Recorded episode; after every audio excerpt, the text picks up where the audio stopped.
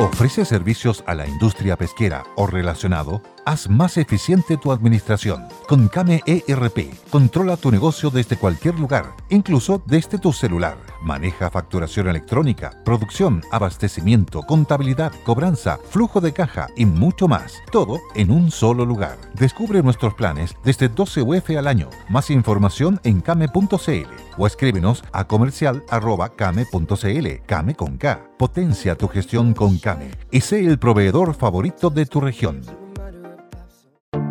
Te invitamos a conocer un lugar mágico, un lugar único, con un paisaje de una belleza que conmueve. Bosque Choyinco, ubicado en el destino Cuenca del Lago Ranco, es el proyecto ideal.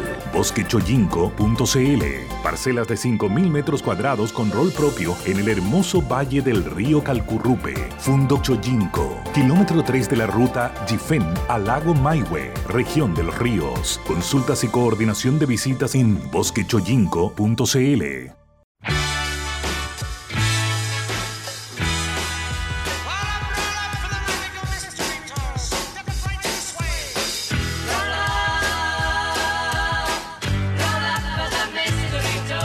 Besos a las chiquillas, abrazos a los muchachos, gracias por acompañarnos. ¿Cuál es el destino elegido cuando puedan salir de Chile? Van a ir a ver a, un- a una hija, a un hijo, un sobrino, hermanos, tíos, papás, están viviendo en otra parte del mundo por distintas razones. Los quieren ir a ver, formado parte del hábito familiar, hacer los ahorros necesarios para poder ir a ver. No, yo todos los años trato de ir a ver a mi hermana, a mi hermano, a mi sobrino, a mis hijos, a mis papás. Los viajes por visitas a parientes y amigos, un componente fundamental de la demanda turística en todas partes del mundo y humanamente lo más comprensible que hay. ¿Qué mejor razón para viajar que ir a, a ver a alguien que queremos? Parientes, amigos, compañeros de vida, compañeros de colegio, compañeros en, la, en un centro de formación técnica, en una universidad, lo que haya sido dentro de los componentes del viaje, los viajes corporativos, los viajes por razones de trabajo, para asistir a ferias, congresos, convenciones, reuniones, visitas a los proveedores, qué sé yo. Y la otra es porque viajar es el sueño que se conversa. Y lo empezamos a, lo empezamos a estudiar, a dónde voy, y nos metemos a internet. Antes buscábamos folletos, guías. Ahora tenemos la, la suerte de contar con este instrumento de información, de comunicación. La comunicación es compartir una idea, compartir un mensaje, compartir un sueño. Lamentablemente en muchos momentos se ha convertido en, compartir una rabia, una ira, como nunca. ¿ah? Yo me he encontrado con gente que anda rabiosa, anda enojada. No sé qué de bueno pueda salir del enojo permanente, del reclamo permanente. No sé lo planteo a esta cofradía, querida cofradía viajera de los domingos. Bueno, con el Tito Robinson, Víctor Salas, les damos la bienvenida al programa de hoy. Buenas conversaciones, buenas conversaciones respecto de una industria que tiene todo el potencial de entregarle a nuestros hijos y a nuestros nietos estupendos puestos de trabajo. Trabajo con idiomas, con desafíos culturales, flora, fauna, costumbres, historia, geografía, en Arica y Parinacote, en Magallanes, en el Ñuble, en la región de Atacama y en el Maule, en la región de los ríos, los lagos, en la región de Antofagasta, allá en Rapanui, la isla más isla del mundo, en Robinson Crusoe, en Chiloé, en Tierra del Fuego, uh, país precioso, para mostrarlo con, con el mayor orgullo, con la mayor dignidad y reconociendo como todo pueblo, como todo país, las luces y sombras de su historia. Bienvenidas, bienvenidos al programa cuyo propósito, como siempre, es que el próximo viaje que hagan dentro de Chile o fuera de Chile sea un Magical Mystery Tour.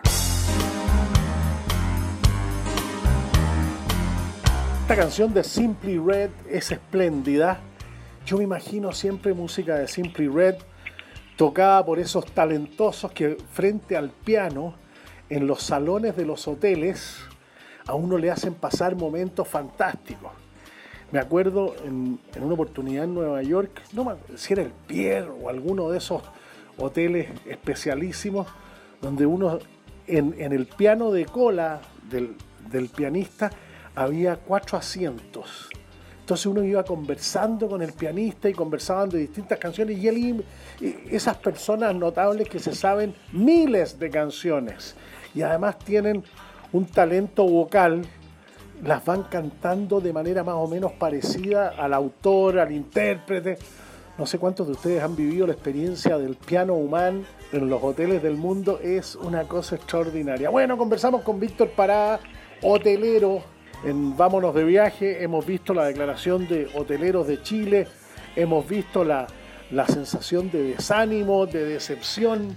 Somos uno de los países con más vacunas en el mundo y sin embargo somos uno de los países más restrictivos del mundo a la hora de abrir las puertas para que lleguen los extranjeros que vienen a turistear, pero no solamente vienen a turistear, vienen a trabajar, vienen a ferias, congresos, reuniones, vienen a visitar parientes y amigos. Todo el fenómeno de la hotelería chilena, tanto urbana como, como recreacional, obedece de manera muy significativa al aumento de los turistas internacionales. Y Chile con 18 millones de habitantes llegó a tener una cifra muy parecida a los turistas internacionales que llegan a Argentina con 45 millones de habitantes o a Brasil con 200 millones de habitantes. Entonces, para el desarrollo turístico chileno, hotelero, gastronómico, de transporte aéreo, terrestre, de operadores turísticos, de guías especializados, el turismo internacional es muy importante. ¿Cómo se las ha arreglado eh, en este caso el Marriott y el Courtyard? Bueno, Marriott tiene una presencia en Chile, sobre todo después de la, de la absorción de, de los de Starwood y, todas y todas sus marcas, tiene una presencia en Chile muy, muy importante. Víctor Parada, gerente general de Marriott, ha estado otras veces con nosotros y ahora, yo le decía por el triple de sueldo, ahora además se, se adiciona la responsabilidad del Courtyard, que es otra de las muchas marcas de Marriott. Muchas gracias por acompañarnos. Muchas gracias, Cote, por la invitación y excelente tu introducción. Como siempre, tremendamente informado de, la hotelería. Te consideramos en el rubro un soporte importante porque comunicas muy bien cómo, cómo está el panorama, cómo se porta el gobierno, las expectativas, así que te agradecemos desde ya, desde todos los hoteleros, yo creo, toda tu activa participación en nuestra industria. Feliz de la vida, pues yo hace 51 años, en 1970, saliendo del colegio, tenía 17 años, no pude entrar a la universidad y me fui a trabajar a la cocina del Hotel Crillón. 500 almuerzos diarios, no había otra cocina en Santiago con esa cantidad de almuerzos, donde la mitad eran a la carta, con cocina francesa, y la otra mitad un muy buen menú. Así que me enamoré de la hotelería hace 51 años. Se nota, lo llevas en la sangre. Oye, Víctor, ya pues cuéntame lo, lo bueno, lo malo y lo feo de lo que te ha tocado vivir. Bueno, a ver, eh, ha ido de todo, por supuesto. Nosotros como hoteleros estamos acostumbrados a abrir hoteles, para eso nos, educamos, para eso estudiamos. Y yo creo que es primera vez en la historia que tuvimos que aprender a cerrar hoteles. Sí. ¿Verdad? Entonces, Qué fuerte, ¿no? Fuerte. Es algo que nunca nos había pasado, yo creo que nunca nadie se lo hubiera imaginado. Entonces, bueno, hay un aprendizaje enorme. Como tú bien dijiste, nuestra industria ha sido tremendamente golpeada eh, particularmente en nuestro país, ¿verdad? Que tiene esa paradoja de que tanta vacuna, tantas buenas medidas que se han tomado y aún así extremadamente altas todas las restricciones que imposibilitan el viaje. De toda la columna del viaje, yo creo que los hoteles son los, últimos en reactivarse. Primero tiene que ser el país, después la línea aérea, después las agencias. Al final nos llega a nosotros los hoteles. Entonces, la verdad que todavía sentimos que nos queda un camino largo por recorrer. Aprendizaje ha habido muchísimo. Hemos aprendido a ser eficientes, hemos descubierto nuevas formas. Eh, de, llegar al huésped, ¿verdad? Con un desafío inmenso, porque la gente que viaja, aunque sea poquita, los que van a un hotel quieren tener la experiencia de un cinco estrellas, quieren tener la experiencia de una cadena internacional, y esto de las medidas, los protocolos, los aforos, obviamente que, lo hace más difícil. Entonces, claro, pues pura distancia. Y, la, y la esencia, la esencia de la hospitalidad es la cercanía. Exacto. Imagínate solamente el hecho de que, nuevamente, como, como hotelero, siempre hemos sido educados a, tener una genuina eh, sonrisa, ¿verdad? Lo que estamos en este rubro, como tú dijiste, nos apasiona, nos, nos gusta, lo vivimos. Qué mejor que darle una, una, buena sonrisa a alguien cuando se levanta a tomar desayuno, cuando llega a tu hotel. Ya con la mascarilla empieza el primer límite. Después tienes el acrílico. Y de fin, de ahí en adelante una serie de obstáculos que no nos dejan dar este servicio tan genuino que nos gusta. Entonces, yo diría que el primer paso a considerar hoy día es ese. El, así como nosotros tenemos que cambiar, quienes trabajamos, los que visitan también tienen expectativas distintas. Hay un, una forma, como hoy día está actuando el viajero, que es bien curiosa, Cote, porque, mira, antes si tú decías... para... Sí, si tú decías, eh, mira, con tu familia, que yo, tu pareja, con quien sea, oye, viajemos, lo primero que ibas a hacer era ilusionarte. Vamos a la playa, vamos a la montaña, vamos a la nieve, oye, tengo ganas de ir a esta ciudad, que ir al casino, qué sé yo.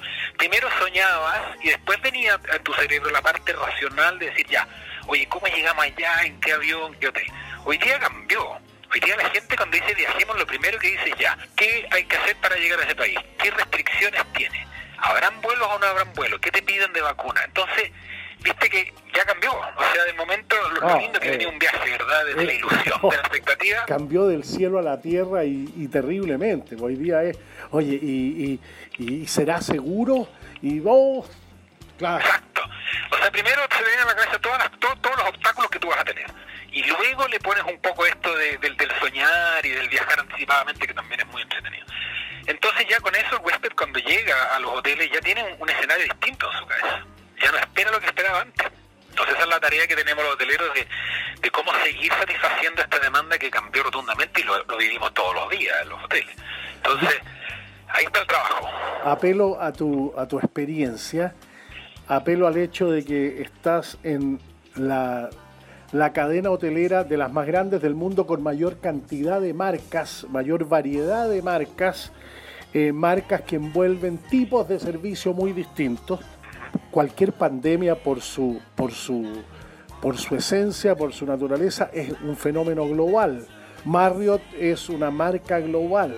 ¿Qué te ha tocado aprender como hotelero y como profesional? ¿Qué cosa es lo que más te ha llamado la atención de lo que has visto, de lo que has leído, de lo que te han comentado tus colegas Marriott en todas partes del mundo?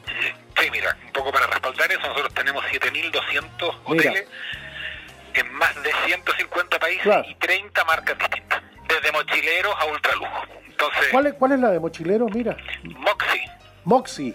sí, no está todavía en Chile ni en ¿Ya? Sudamérica, pero está pronto a llegar. Buenísimo. Ya, Y obviamente que después marcas de ultralujo como Edition, Ritz Carlton, Sun Regis y tantas otras. Entonces pasamos por todos los segmentos, tenemos para todos los gustos. Mira, yo creo que con tu pregunta, Cote, de, cuál es el aprendizaje, yo creo que el, más importante ha sido entender y, un poco ponerse en el, en el lugar del otro. Y, y esto lo digo tanto de adentro como de afuera. Primero de nuestros trabajadores, que para ellos, acuérdate, cuando esto recién partió, que había poca información, que había mucha inseguridad, recibir gente del extranjero, atenderlo, ir a entrar a su habitación hacer aseo, de verdad que tuvimos que tener una empatía tremenda, porque la gente se sentía insegura, obviamente que estábamos todos alerta, ¿verdad? Nadie quería llegar a contagiarse. Entonces, tuvimos que aprender mucho a cómo tratar a nuestra gente. Y para eso tuvimos que hacer un ent- entrenamiento sumamente poderoso, implementar restricciones. Por ejemplo, volvemos a lo mismo. Antes, en la- tú cuando ibas a un hotel, a- sí o sí, lo- el DES de verdad es que te hicieran aseo todos los días. Eh, ahora hoy día ningún hotel está haciendo eso. Hoy día los hoteles les preguntamos a la gente si es que llegan a querer aseo, porque hay gente que no quiere que nadie entre a su habitación. Y, si es que quiere, no tiene que estar adentro y nos tiene que decir la hora. Cosa que eso antes nunca existió. Entonces, el, el- el aprendizaje va, desde mi punto de vista, cómo empatizar, cómo entender a quien trabaja en un hotel y luego el mismo, el mismo formato, pero a quien llega al hotel. Eso ha sido, yo creo, la tarea más importante. Y siento que los hoteles que de alguna manera han sorteado esta pandemia con más éxito es porque han logrado hacer ese clic, tanto interno como externo. Y yo me ponía en el caso de los que fueron hoteles, residencias sanitarias. Claro, Entonces, el, el personal tiene que aprender primero a auxiliar. Eh, es otro mundo. es otro mundo, exactamente, ya pasa a ser un hospital, donde de verdad que la gente está ahí y está enferma. Entonces, gente que, no sé, pues tu recepcionista que habla tres idiomas, el tipo, la, mucama que está entrenada para protocolos altos de estándares, de, de detalle, etcétera, todo eso te cambia de la noche a la mañana. Y ahora te dedicas a atender a gente que, que está delicada de salud, que tiene que ser bien cuidada. Entonces, wow, nosotros nos fuimos por ese camino, definitivamente, pero, pero mi respeto a los hoteles que lo hicieron y cómo deben haber entrenado todo su equipo y toda su gente.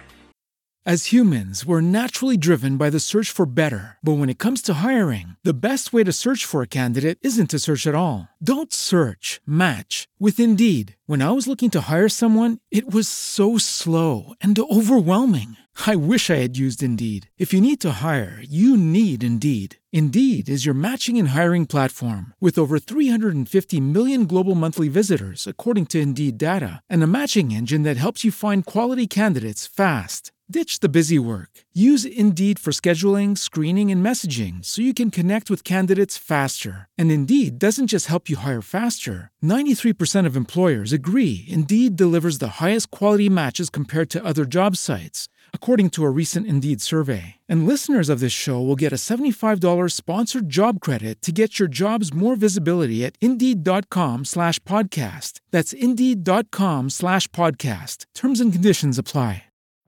Every day, we rise, challenging ourselves to work for what we believe in. At U.S. Border Patrol, protecting our borders is more than a job, it's a calling.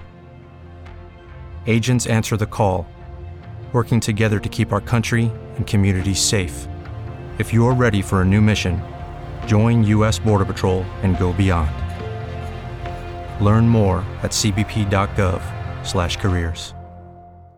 ¿Qué pasó con, eh, con ese personal que, como tú dices, tiene idioma, estaba acostumbrado a un estándar de servicio internacional? Se suspende el trabajo, no hay gente, eh, están, están eh, en, en ese estatus, empezaron a desarrollar una actividad en la casa, están, se sienten que están muy bien preparados precisamente por su capacitación como profesionales de la hotelería, empiezan a hacer sus emprendimientos y después ya no es tan fácil que vuelvan si les empieza a ir bien. Lógico. Mira, y eso lo hemos vivido. Mira, tuvimos, gracias a Dios. Víctor, eh, Víctor Parada. Gracias a Dios, el, el Hotel Courtyard no suspendió a nadie en, en pandemia. Eh, fuimos capaces de mantener a todo nuestro personal, tener los sueldos al día, por lo tanto, ese efecto del emprendimiento no lo vivimos. En el resto de los hoteles de, de la compañía de Santiago, todos tuvimos que ir por ese camino porque era, inviable. O sea, definitivamente no, no, no podíamos mantener las nóminas como, como estaban el hotel tenía cero o cero venta. Entonces pasó justamente ese efecto. Los chefs se pusieron a hacer emprendimiento, comida to go, eh, pastelería, eh, sabía de, algo, de algo, de algún rubro. Claro, son puros oficios en un hotel, pero en un hotel hay muchos oficios. Claro que sí, demasiado. Todas las áreas tienen al final del día son gente experta en algo. Entonces pasó un poco ese fenómeno también y, y a algunos les fue bien. Algunos incluso decidieron continuar por ese camino. Claro, claro. Sí. Sí, Además- se dieron cuenta que, que tenían el talento, digamos. Trabajar Y- 24/7 es un eh, es algo que no todo el mundo sabe, ni entiende, ni está dispuesto. En la Lógico. hotelería se trabaja 24/7. Por eso, por eso siempre decimos que este rubro te tiene que realmente apasionar y gustar, porque si no, no lo pasas bien. Acá trabajamos en, en el 18 de septiembre, la Navidad, el Año Nuevo, el 1 de enero, cuando mucha gente se divierte y, y si uno tiene ese espíritu de servicio, pues lo lleva muy bien. La hotelería es preciosa, pero definitivamente te tiene que gustar. Si no, no, no, tiene sentido, no tiene lógica. Puede ser como la radio, también a ti te toca Sí, claro, sábado, domingo. absolutamente. Y si te encanta, lo llevas bien, pero si no, es un problema. Oye, ¿y por qué el Courier tuvo esa, esa posibilidad de seguir funcionando, de que la nómina y cada uno de los trabajadores pudiera seguir, no hubiera suspensión de los contratos de trabajo? Sí, en el caso particular de Collier, sus propietarios dijeron que ellos iban a hacer un esfuerzo tremendo, eh, aunque les costara, y que no querían tocar a nadie de su gente, que íbamos a, de alguna manera más adelante, a través de préstamo y refinanciamiento, ¿verdad? Pero pero le dieron prioridad plenamente a la gente. La verdad es, es emocionante, porque Claro. siento que fuimos el único hotel que pudo hacer eso. Y, y- y no es que estuvieran en una condición, no es que fueran residencia sanitaria, No, que hubieran... nada, Mira, nada. ya, muy No. bien. ¿Qué significa Courtyard en el conjunto, en el catálogo de las marcas de, de, de? Bueno, Describe los atributos de, de Courtyard. Sí, mira, lo- los, atributos más importantes diría es un hotel juvenil, pensado en el viajero moderno, que quiere agilidad, que quiere un servicio rápido, que siente que tiene que tener buena conectividad. Eso, eso es el hotel. Nuestro hotel es muy práctico, es entretenido, es dinámico, tiene, tiene cosas de hotel boutique no siéndolo, por ejemplo, una piscina temperada exquisita en el piso de arriba con vista a Santiago, un restaurante con terraza, eh, equipamiento de banquete de punta la tecnología que tenemos hoy día instalada, entonces está diseñada tanto para placer como para businessmen, pero enfocado, como te digo, en algo rápido, ágil, simple, que lo que tú quieras lo tenga en un corto tiempo. No es un hotel con grandes metros cuadrados ni con tremenda infraestructura de obras públicas, sino que al contrario, es un hotel fácil, simple, muy muy rico de entender. La gente que va por primera vez lo repite muchas veces por lo mismo. Va a encontrar un servicio tremendamente cordial, gente joven, alegre, que también se parece al viajero. Entonces, ese es el match que se busca en un Courtyard. ¿Y cuál es el cre- cómo ves tú, Víctor Parada, el crecimiento de Courtyard en Chile? De, de ese lo- concepto de marca. ¿Dónde lo ves Mira, yo lo veo en regiones, me encantaría, yo creo que sería un, hit definitivamente, Viña del Mar, Concepción, ¿por qué no decir Temuco? Eh, de todas maneras, es un hotel para ese tipo de ciudades que tiene buen flujo de, turistas y también de, gente que por, trabajo, ¿verdad? El norte de Chile también, Antofagasta. Eh, Valdivia. Valdivia también, justamente. Hoteles ah. que tienen cierto movimiento, cierto dinamismo en la semana, pero que también tiene turistas. Entonces, yo creo que ese es un segmento súper atractivo para ese tipo de, locación. Ubicación, ubicación, ubicación. Ustedes los hoteleros lo reiteran siempre. El caso del Courtyard es muy llamativo. La ubicación del cuello hoy día Santiago también es exquisita, o sea, estamos literalmente en el mall nuevo, el Open Kennedy que se abrió hace poquitito, o sea, tú te bajas del, del ascensor, ¿verdad? Y ya entras al mall directamente, no tienes que tomar un taxi ni caminar, absolutamente nada. Entonces eso ya le da un, plus. También estamos a pasos del Parque Araucano, la gente que le gusta hacer deporte, ni hablar del Parque Arauco. Eh, del aeropuerto al hotel es una calle directa prácticamente, ¿verdad? Sin semáforo. Entonces, tiene muchas condiciones que le hacen un hotel muy muy muy entretenido, muy, atractivo. Y Marriott, eh... Marriott sí, Marriott es un, clásico ya, ¿verdad? En la ciudad es un ícono, un hotel que tiene tremenda reputación, tenemos 21 años en la ciudad, eh, es otro público, es otra, es otra, digamos, otro segmento, acá se mueve mucho más, por ejemplo, el rubro de banquetes, matrimonios, eventos sociales, eh, mira, ahora justo que se está abriendo la pandemia y hay más aforo, lo que más nos han llamado cotizado son para hacer matrimonio porque tenemos un nivel de expertise en ese en esa área muy, potente. Nosotros hacemos eventos para 500 personas. Claro. Me, ha tocado, me ha tocado participar muchas veces en, eventos ahí en, en, Marriott. El estacionamiento pues, también es fundamental. Claro, el estacionamiento, son un poquito más de habitaciones, son más grandes. Esto ya se piensa en, un viajero tal vez que se, queda más, más días en un hotel, una familia más grande. Eh, tenemos dos restaurantes, un lounge, de VIP para los huéspedes más, más, importantes, ¿verdad? En el piso 23 también con unas vistas panorámicas preciosas. Mira, ambos hoteles tienen lo suyo, están segmentados completamente distintos y creo que ambos han, han, sido exitosos. Antes del estallido, ¿verdad? Ambos venían muy bien con una con un posicionamiento y una, y una reputación de imagen de marca exquisita. Ahora tenemos que reinventarnos, obviamente. Víctor, eh, el hemisferio norte ha ido en esta pandemia por delante de nosotros. ¿Cuáles son las enseñanzas que además el hemisferio norte concentra los países más ricos, los países más desarrollados, eh, en, la industria del turismo desde luego, en la hotelería, en la gastronomía, en el mundo aéreo, en fin. ¿Cuáles son las, enseñanzas que deja esta, esta pandemia y que vienen de lo, de lo experimentado antes que nosotros en el hemisferio norte? Mira, yo creo que primero es dar la seguridad, y eso lo han hecho muy bien, dar la seguridad al huésped, a la persona que va a viajar, que se están tomando todas las medidas. Hoy día, por ejemplo, las redes sociales, los videos, todo eso ayuda muchísimo, porque la gente, como te decía al principio, que viaja, hoy día lo primero que piensa es, voy a estar seguro, qué me piden, qué necesito, qué tiene el hotel, qué tiene el país, qué tiene la ciudad. Y eso ellos lo han hecho fantástico. A través de toda la difusión de, sus redes, ¿verdad? Han podido llegar al público y este se siente cómodo viajando. Y lo segundo, que también es súper importante, es que nosotros ya vimos una reactivación en los viajes fuertes, pero en Centroamérica y en destinos resort. Eso ya los hoteles hoy día de nuestra cadena están sobre el 60% de ocupación, considerando que Santiago está un 20%. Entonces, eh, también sabemos que lo que primero, el, primer efecto que va a pasar, la gente que va a viajar es la que está interesada en, vacaciones, en, turismo, en, en, no necesariamente en negocio los negocios van a ser los últimos en que se van a recuperar. Y eso ya lo hemos vivido ya, como tú dijiste, está mucho más activo, más preparado. Y ese, ese es el camino, esa es la ruta. Y nuevamente, yo te he escuchado en tus programas, tú siempre hablas mucho de esto también.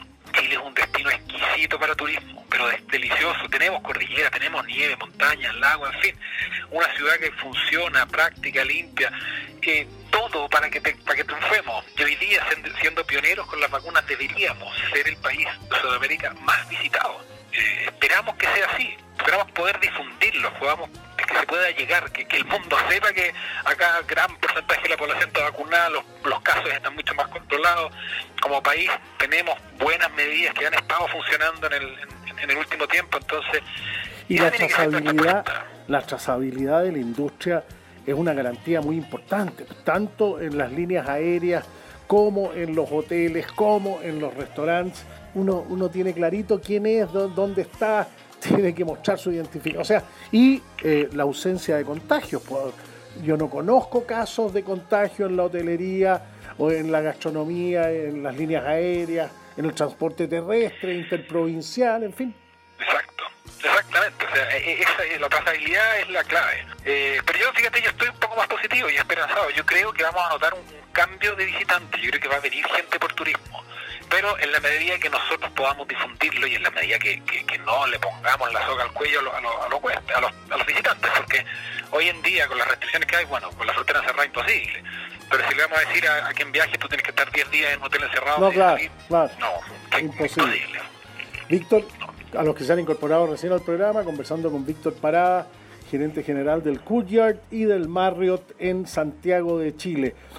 Yo tuve el otro día una, un debate con aquellos que decían, oh, la hotelería y la, y la aviación de clase ejecutiva van a sufrir muchísimo porque los Zoom, los Meet, los, ah, el trabajo remoto.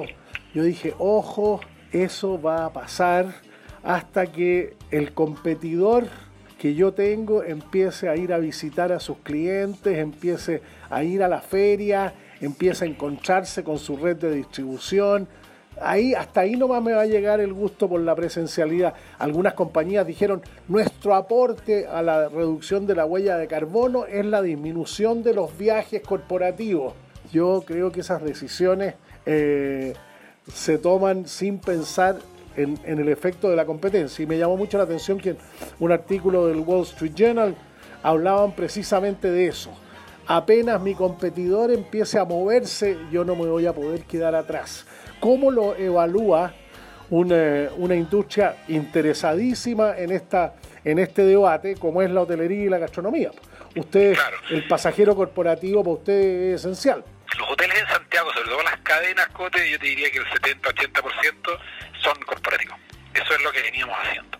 Ahora, nuevamente, en tema de aprendizaje, eh, ha pasado algo bien interesante, que hemos descubierto que el público local, al cual honestamente nunca invertíamos o nunca buscamos mucha eh, mucho approach, hoy día la ocupación que tenemos los hoteles son chilenos, viajando a Chile, santiaguinos que quieren una escapada. Y yo creo que también ahí nos hemos todos dado cuenta. Muy interesante, muy interesante. Sí, súper interesante, porque de verdad, no sé, pues estar, nosotros este mes vamos a estar cerca del 30 en Marriott y un poquito más arriba, el 40% del Coria, que son buenas ocupaciones para lo que está pasando, y todos chilenos. Eh, el chileno también se ha reencantado con esto en hoteles ricos, quedarte un fin de semana, tomar desayuno, pedir a la habitación, ir a la piscina, salir a caminar. Regaloneo, claro. Claro, pero, pero no lo veíamos nunca, o sea, por mucho tiempo invertíamos en este público, pero el público le gustaba ir a Viña, le gustaba hacer otras cosas.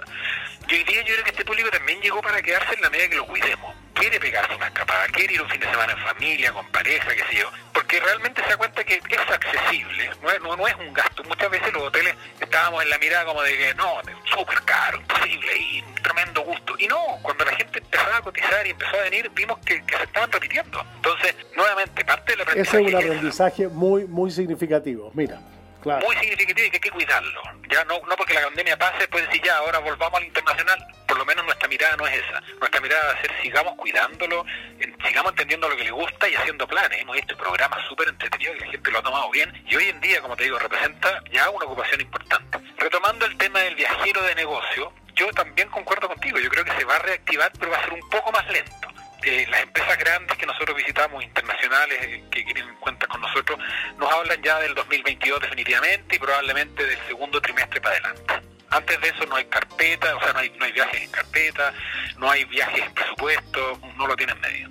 Yo creo que efectivamente esto de los, todas las reuniones a través de las plataformas, Zoom, Teams, qué sé yo, llegó de alguna manera para quedarse sí, pero desde poco luego, a poco también. Desde el, eso, eso es un aprendizaje también esa es una modalidad de trabajo que ya se ganó un espacio. Otra cosa es pretender que esa modalidad de trabajo va a ser la única y la presencialidad del mundo. What if you could have a career where the opportunities are as vast as our nation, where it's not about mission statements, but a shared mission? At U.S. Customs and Border Protection, we go beyond to protect more than borders, from ship to shore, air to ground cities to local communities, CBP agents and officers are keeping people safe. Join U.S. Customs and Border Protection and go beyond for something far greater than yourself. Learn more at cbp.gov/careers. As a new Western Union customer, you can enjoy a $0 transfer fee on your first international online money transfer. Send money to your family and friends back home the fast, easy, and reliable way. Visit westernunion.com or download our app today to get started, and your first transfer fee is on us. FX gains apply, not available for credit cards and transfers to Cuba. Services offered by Western Union Financial Services Inc. and MLS 906983 or Western Union International Services LLC and MLS 906985. Corporativos, de las ferias, congresos, convenciones, reuniones. Eh, Este tema ha formado parte de los chistes típicos de la industria. Lo más importante de un congreso es el lugar y la fecha del próximo congreso. Claro, tal cual.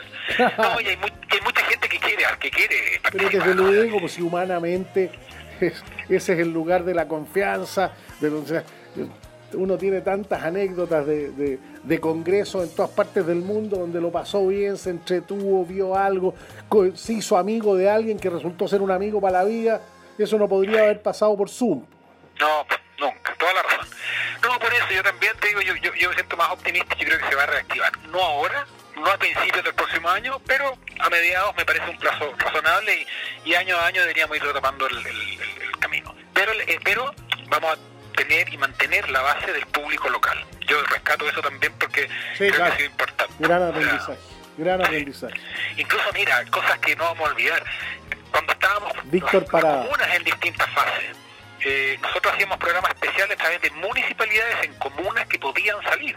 Y efectivamente llegaban vecinos, decían, oye, yo vivo acá al frente, nunca vine, vivía a dos cuadras, oye, me encantó, vengo caminando, qué rico. Y ahora esa gente misma quizás no viene a dormir, pero viene a almorzar, va a las terrazas. Entonces, eso no hay que perderlo. Una cercanía con la comunidad, con el vecino, con el local, que hay que, que hay que cuidarla y hay que valorarla. Buenísimo. Víctor Parada, muchísimas gracias por acompañarnos una vez más. Gracias a ti, pues, Joto, un gusto y muchas gracias por todo lo que haces por, el, por la industria.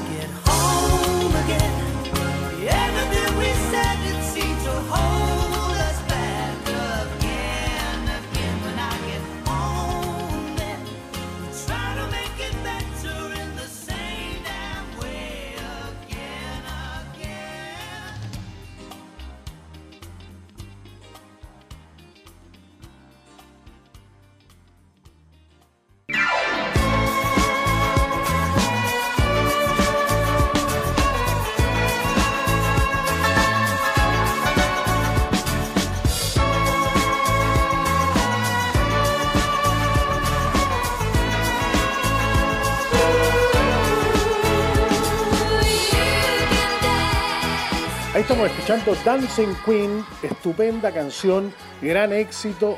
Uy, uy, uy, 1976. El vértigo de 45 años atrás. Una canción estupenda de un grupo que nos recibe en el aeropuerto.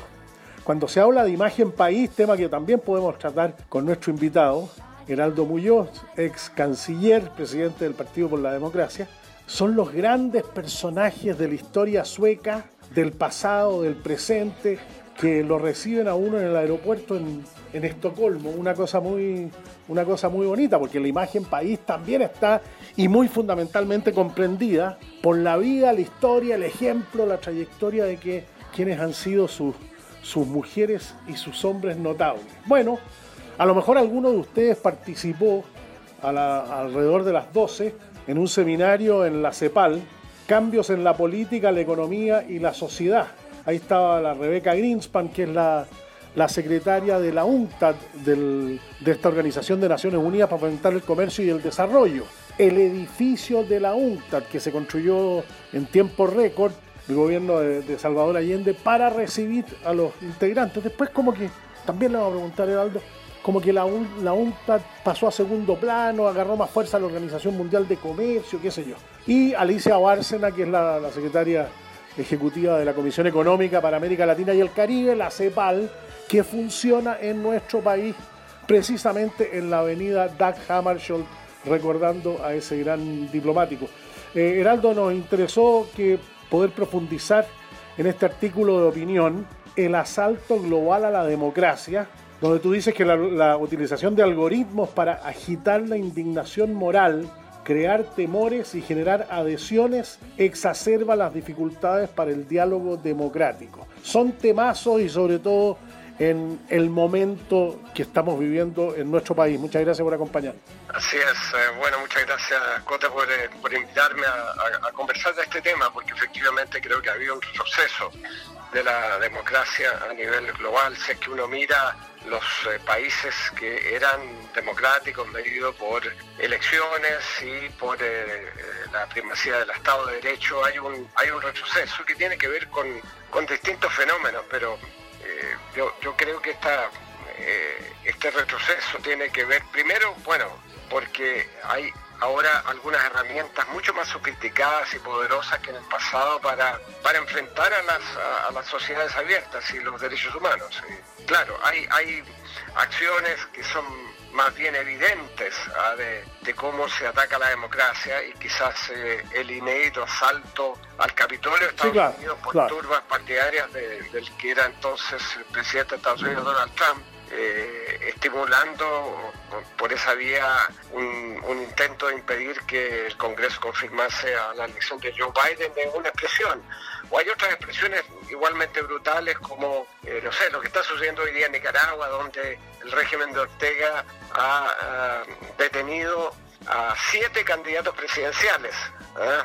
que, le, que le van a competir en las elecciones de noviembre. Bueno, esas son Claro, son ejemplos más groseros. Claro, exactamente, pero, pero está un nivel más sofisticado que el, el secuestro de las democracias mediante el, el abuso de las propias instituciones republicanas, eh, sin rupturas abiertas del, del consenso democrático. Es decir, un gobierno es elegido democráticamente, pero entonces procede a, a copar con incondicionales los tribunales de justicia, la policía, las Fuerzas Armadas, la justicia electoral, los medios de comunicación, y luego empieza a ejercer violencia de Estado contra los disidentes. Y, basta mirar lo que ha pasado en, países que antes eran democracias representativas como Venezuela o Turquía o Polonia, eh, Hungría, El Salvador, que ya se han transformado, están en camino a transformarse en autocracias. Y tú ves lo que está pasando ahora en... eh, Europa. La, la Comisión Europea eh, ha congelado las negociaciones con Hungría y con Polonia para la transferencia de financiamiento De las ayudas, claro. para, la- para- claro, para la recuperación económica, justamente por eh, los problemas que hay de interferencia del gobierno en la justicia y con eh, el creciente control de medios de comunicación de los, de los partidos. Entonces, eh, esos eran países que, que tenían una democracia bastante ejemplar y, luego han ido derivando en estas, en estas situaciones que, eh, que son un nivel más sofisticado de la que las democracias. Y luego está lo que tú decías al comienzo, la era digital y, las redes sociales que, que nos han conducido a una etapa, digamos, superior del asalto a la democracia, porque si, bien las redes sociales tienen beneficios eh, indudables, como la coordinación de los movimientos ciudadanos, la difusión abierta de informaciones, etcétera, eh, también lo que, lo que hacen es contribuyen a la fragmentación social y a la, erosión de las instituciones democráticas. ¿Por qué? Porque eh, la utilización justamente Heraldo de estos Muñoz. algoritmos, ¿ah? para, para agitar la indignación moral, crear temores, generar adhesiones, eso lo hemos visto en elecciones en distintos países. pues, basta recordar lo que pasó con el propio Trump. Yo creo que exacerban las dificultades para el diálogo democrático y, toda esta hiperconectividad lo que favorece es el tribalismo. Es decir, yo estoy de acuerdo nada más que con los que piensan igual a mí. ¿eh? Y, en vez de favorecer el consenso, porque eso se trata de la, democracia y ponerse de acuerdo, eh, uno se aferra a las propias convicciones, a las políticas identitarias, a los grupos más que al país. Y, y esto entonces eh, yo creo que eh, es algo extraordinariamente preocupante eh, para, para las democracias. Y a todo esto se suma otra situación que, que quizás es lo que me llevó a mí a escribir este artículo. Y es este espionaje global que está ocurriendo a cientos de activistas por los Sí, derechos humanos, a medios de comunicación, a periodistas destacados, a empresarios, a políticos. Que está ejemplificado en el caso Pegasus. En el caso Pegasus, claro, y esto va mucho más allá de los ataques, de los ciberataques que han enfrentado Estados Unidos y Europa por un lado y Rusia y China por el otro, atacando su respectiva infraestructura. No, esto va más allá y una investigación conjunta de, de 17 organizaciones periodísticas en colaboración con Amnistía Internacional descubrió que este programa que tú mencionas, Pegasus, de una firma israelí, eh, se instala en este programa en teléfonos móviles eh, ha sido utilizado en 47 países ya para recuperar entonces mensajes de texto, fotografías, contactos, incluso para escuchar conversaciones. Y, y bueno, entre las víctimas de Pegaso está nada menos que el presidente de Francia, Sí, claro. su ministro del Interior, su ministro de Relaciones Exteriores. ¿Tú te imaginas quién ha intervenido en los teléfonos y las connotaciones de seguridad nacional que eso tiene? Y, hay 13 jefes de Estado o de gobierno que también han sido intervenidos a través de este programa Pegasus. Y, y muchos periodistas, eso es lo más, lo más serio, que aparecen en, la- en las listas de tecnovigilancia. Eh, algunos de ellos incluso eh, en los países que estaban habían sido amenazados, algunos habían decidido abandonar sus países por la presión y entonces aquí hay una amenaza al, al periodismo, a la transparencia. Los teléfonos, ¿tú te acuerdas de el periodista saudita eh, Sí. Jamal Ka- Khashoggi que fue asesinado y descuartizado en el consulado saudita en Estambul? Bueno, resulta que los familiares, su mujer y otros familiares y personas cercanas estaban intervenidos sus teléfonos con, con este programa Pegasus. Entonces, eh, esto es extraordinariamente serio porque son gobiernos los que han comprado estos programas para vigilar a la disidencia, para vigilar a los periodistas, para vigilar a cualquiera que les caiga mal. Y hay gobiernos que ya están reconocidos, por lo menos por la empresa o por la investigación periodística, que han comprado este programa como México, Hungría, eh, la India, Arabia Saudita. Entonces, esto es bien preocupante. Eh, en, en América Latina, México parece haber sido el primero ¿ah? que, compró este programa por más de 20 millones de dólares y luego Arabia Saudita por más de 55 millones de dólares. Y en el caso de México, eh, esto fue durante el, gobierno de Peña Nieto y eh, se habría vigilado a Andrés Manuel López Obrador, el actual presidente, y a, y a 50 familiares y colaboradores de él, y a muchos periodistas, y a periodistas que hacían investigación sobre corrupción sobre lazos entre políticos y, y delincuentes. Eh, incluso uno de ellos fue terminó asesinado, uno de los periodistas que estaba en la lista de, quienes habían sido vigilados. Entonces, esto es extraordinariamente serio y, y yo creo que aquí se requiere una movilización de quienes están por la democracia para defenderla, para alzar la voz. ¿Y quién más que la sociedad civil podría hacer eso? Eh, este año, en septiembre, vamos a recordar, aparte de nuestro 11 de septiembre, los 20 años del 11 de septiembre en Estados Unidos. La creación de la Agencia Nacional de Seguridad. La reducción significativa de los, eh, del derecho a la privacidad, como que la sociedad estadounidense eh, dijo, por seguridad somos capaces de y estamos dispuestos a sacrificar muchos espacios de libertad personal, de derecho a la privacidad. ¿Cuánto influyó septiembre 11, que vamos a recordar 20 años ahora, en un par de, par de semanas más, algunas semanas más en septiembre, en esto y la Every day, we rise, challenging ourselves to work for what we believe in. At U.S. Border Patrol, protecting our borders is more than a job, it's a calling. Agents answer the call, working together to keep our country and communities safe. If you're ready for a new mission, join U.S. Border Patrol and go beyond. Learn more at cbp.gov/careers. indignación moral, de donde cuando eh, todos los datos, uno puede tener distintas opiniones, pero no distintos datos, todos los datos del mundo, del mundo desarrollado y del mundo emergente de los últimos 30 años, son mejores que lo que había antes. Entonces, indignación moral, ¿cuál es la, la fuente, la génesis? Si uno recurre a los datos más elementales de, de esperanza de vida, de nutrición, de el, el mundo iba por buen camino. Naciones Unidas tuvo un liderazgo notable para los objetivos de desarrollo del milenio, para los objetivos de desarrollo sustentable. Entonces, ¿por qué encuentra espacio la indignación, el malestar, cuando en el mundo, en, muchos lugares de América Latina, en Chile, eso no significa eh, pensar que está todo bien, es al revés. Es fijarse en lo que se avanza para ver cuán difícil es eh, hacer, hacer mejor, mejor política pública para lo que queda. El caso, el caso de Chile es muy elocuente en eso. Claro. Bueno, ahí tú, has colocado dos temas sobre la mesa. Primero, eh, cuánto... Heraldo Muñoz. El 11 de septiembre de Estados Unidos, eh, en, en todo este fenómeno de, de- de expansión de, de la... De, las agencias de amenaza, seguridad, de claro. y la amenaza a la privacidad de las personas. Ojo que también hay críticas muy fuertes a Facebook, a, Sí, a otras... eh, desde luego. a otros, eh, claro, eh, empresas que se dedican a, a los, a los datos por la, por la intervención de las cuentas personales. Eh, De modo que aquí este es un tema mm, bastante más grande que simplemente el escándalo de Pegasus. Eh, pero eh, tú colocas otro tema que es muy importante. Eh, claro, cuando hay esta preocupación de la seguridad nacional, se, se empieza a decir, bueno, mm, todo vale, y no todo vale en las sociedades abiertas, evidentemente.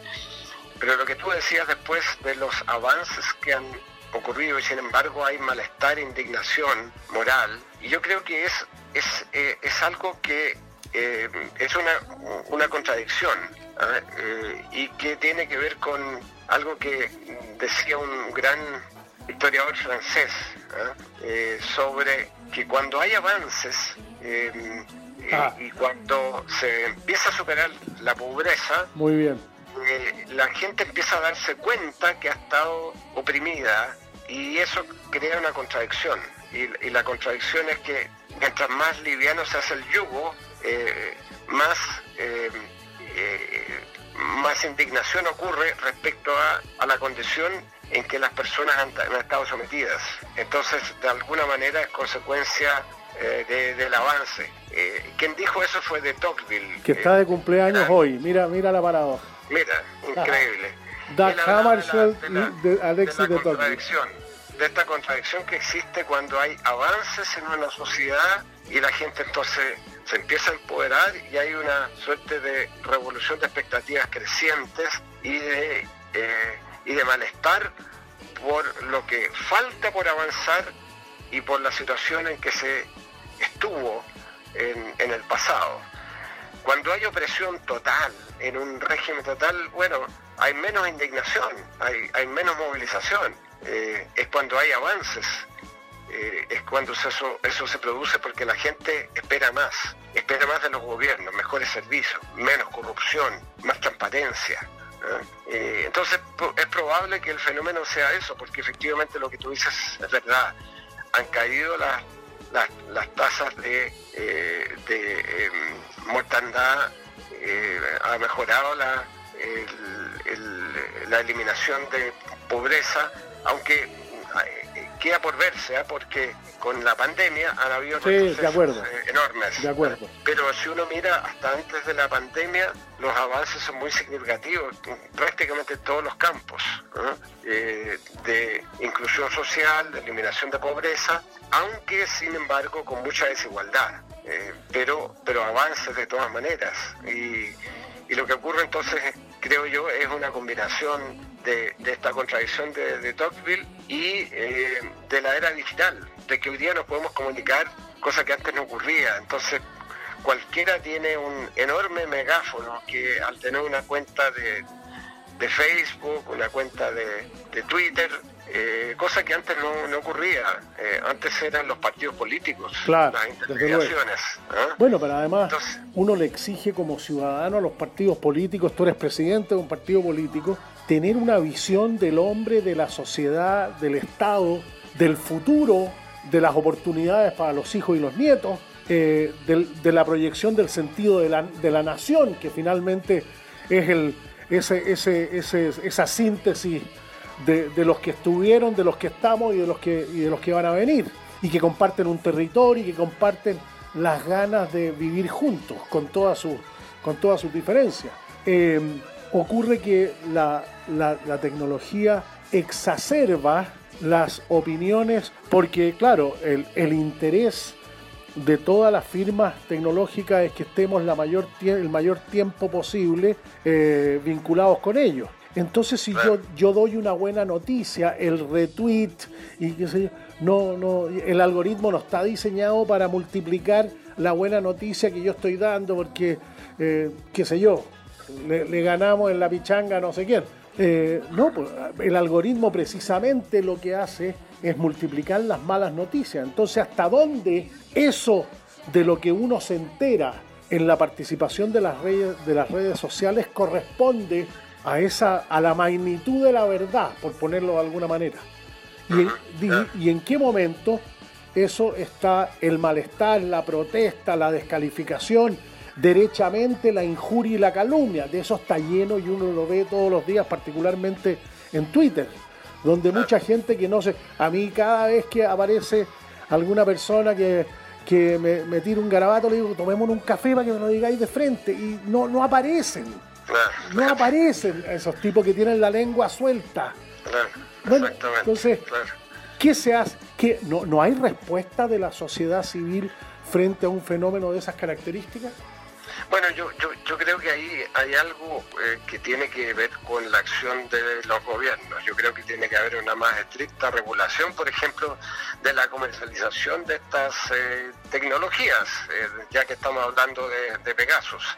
Eh, incluso ya la, la denuncia, como este es un programa israelí, el gobierno de Israel ha dicho que van a, van, a, van a mirar esto, que van a investigar las acusaciones, eh, porque mal que mal eh, estos contratos extranjeros tienen que ser aprobados por, el Ministerio de Defensa de ese país. Pero creo que más allá de eso tiene que haber una, una regulación y tiene que haber además, a mi juicio, eh, un acuerdo internacional que asegure que las empresas tecnológicas eh, adhieran y actúen a ciertos estándares éticos y sean responsables, porque justamente esa presión es la que ha llevado a algunas de estas empresas a actuar. Por ejemplo, sabemos que a, a- a Donald Trump le, le han quitado el, el Twitter. Sí, claro. Bueno, y eso ha sido porque han reproducido tantas noticias falsas ¿eh? y alarmantes Bueno, pero si y uno finalmente eh, Twitter actuó y le, y le suspendió la cuenta. hay una voluntad, pues si uno eh, hay términos y condiciones, después nosotros todos nos escudamos en que nadie los lee, pero eso no significa que no existan. Hay términos y condiciones respecto Claro. de los cuales uno expresa su voluntad y dice, sí, yo estoy de acuerdo con estos términos y condiciones. Y en esos términos y condiciones hay obligaciones para el usuario. Así que si, si uno incumple esas obligaciones, como en cualquier otro vínculo jurídico del que emanan obligaciones, estoy sujeto a las consecuencias. Claro, claro. Y, ahí- y aquí el gran, la gran interrogante es, bueno, Heraldo Muñoz. ¿cómo tú mm, creas un equilibrio entre la libertad de expresión y de información por un lado y el ataque, la, la mentira y la, la creación de eh, estados de situación de alarma pública incluso. Eh, ¿cómo, ¿Cómo tú equilibras eso? Y, y eso es uno de los desafíos de esta, de esta era donde todos nos movemos con, con las redes sociales, nos, movemos con nuestros celulares, no, no- sabemos funcionar si, si no es así. Entonces hay una mayor responsabilidad de las empresas en primer lugar de adherir a ciertos estándares éticos internacionales y esos estándares existen, ¿eh? se han discutido en, en Naciones Unidas, pero se cumplen poco por parte de las empresas. ¿eh?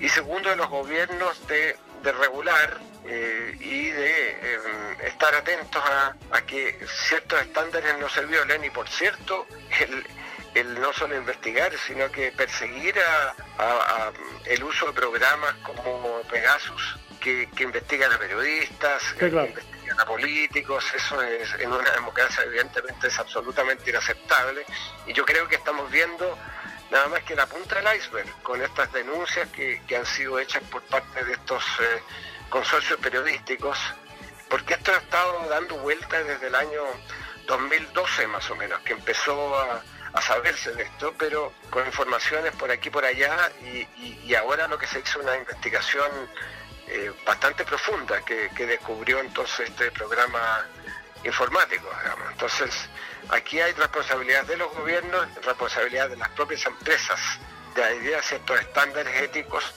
y de responsabilidad que creo que son eh, importantes para eso la sociedad civil, nosotros creo que tenemos que tener una voz Muy para, bien. para que, que El asalto global- nuestra privacidad no, no- no sea atacada y nuestras democracias sean, sean defendidas. el asalto global a la democracia. En EMOL, yo me imagino que si uno lo busca, está el, el artículo de opinión que, que escribiste. Heraldo Muñoz, Así es. ex canciller, muchas gracias por eh, acompañarnos, presidente del Partido por la Democracia. Muchas gracias por la entrevista, Cota. Gracias.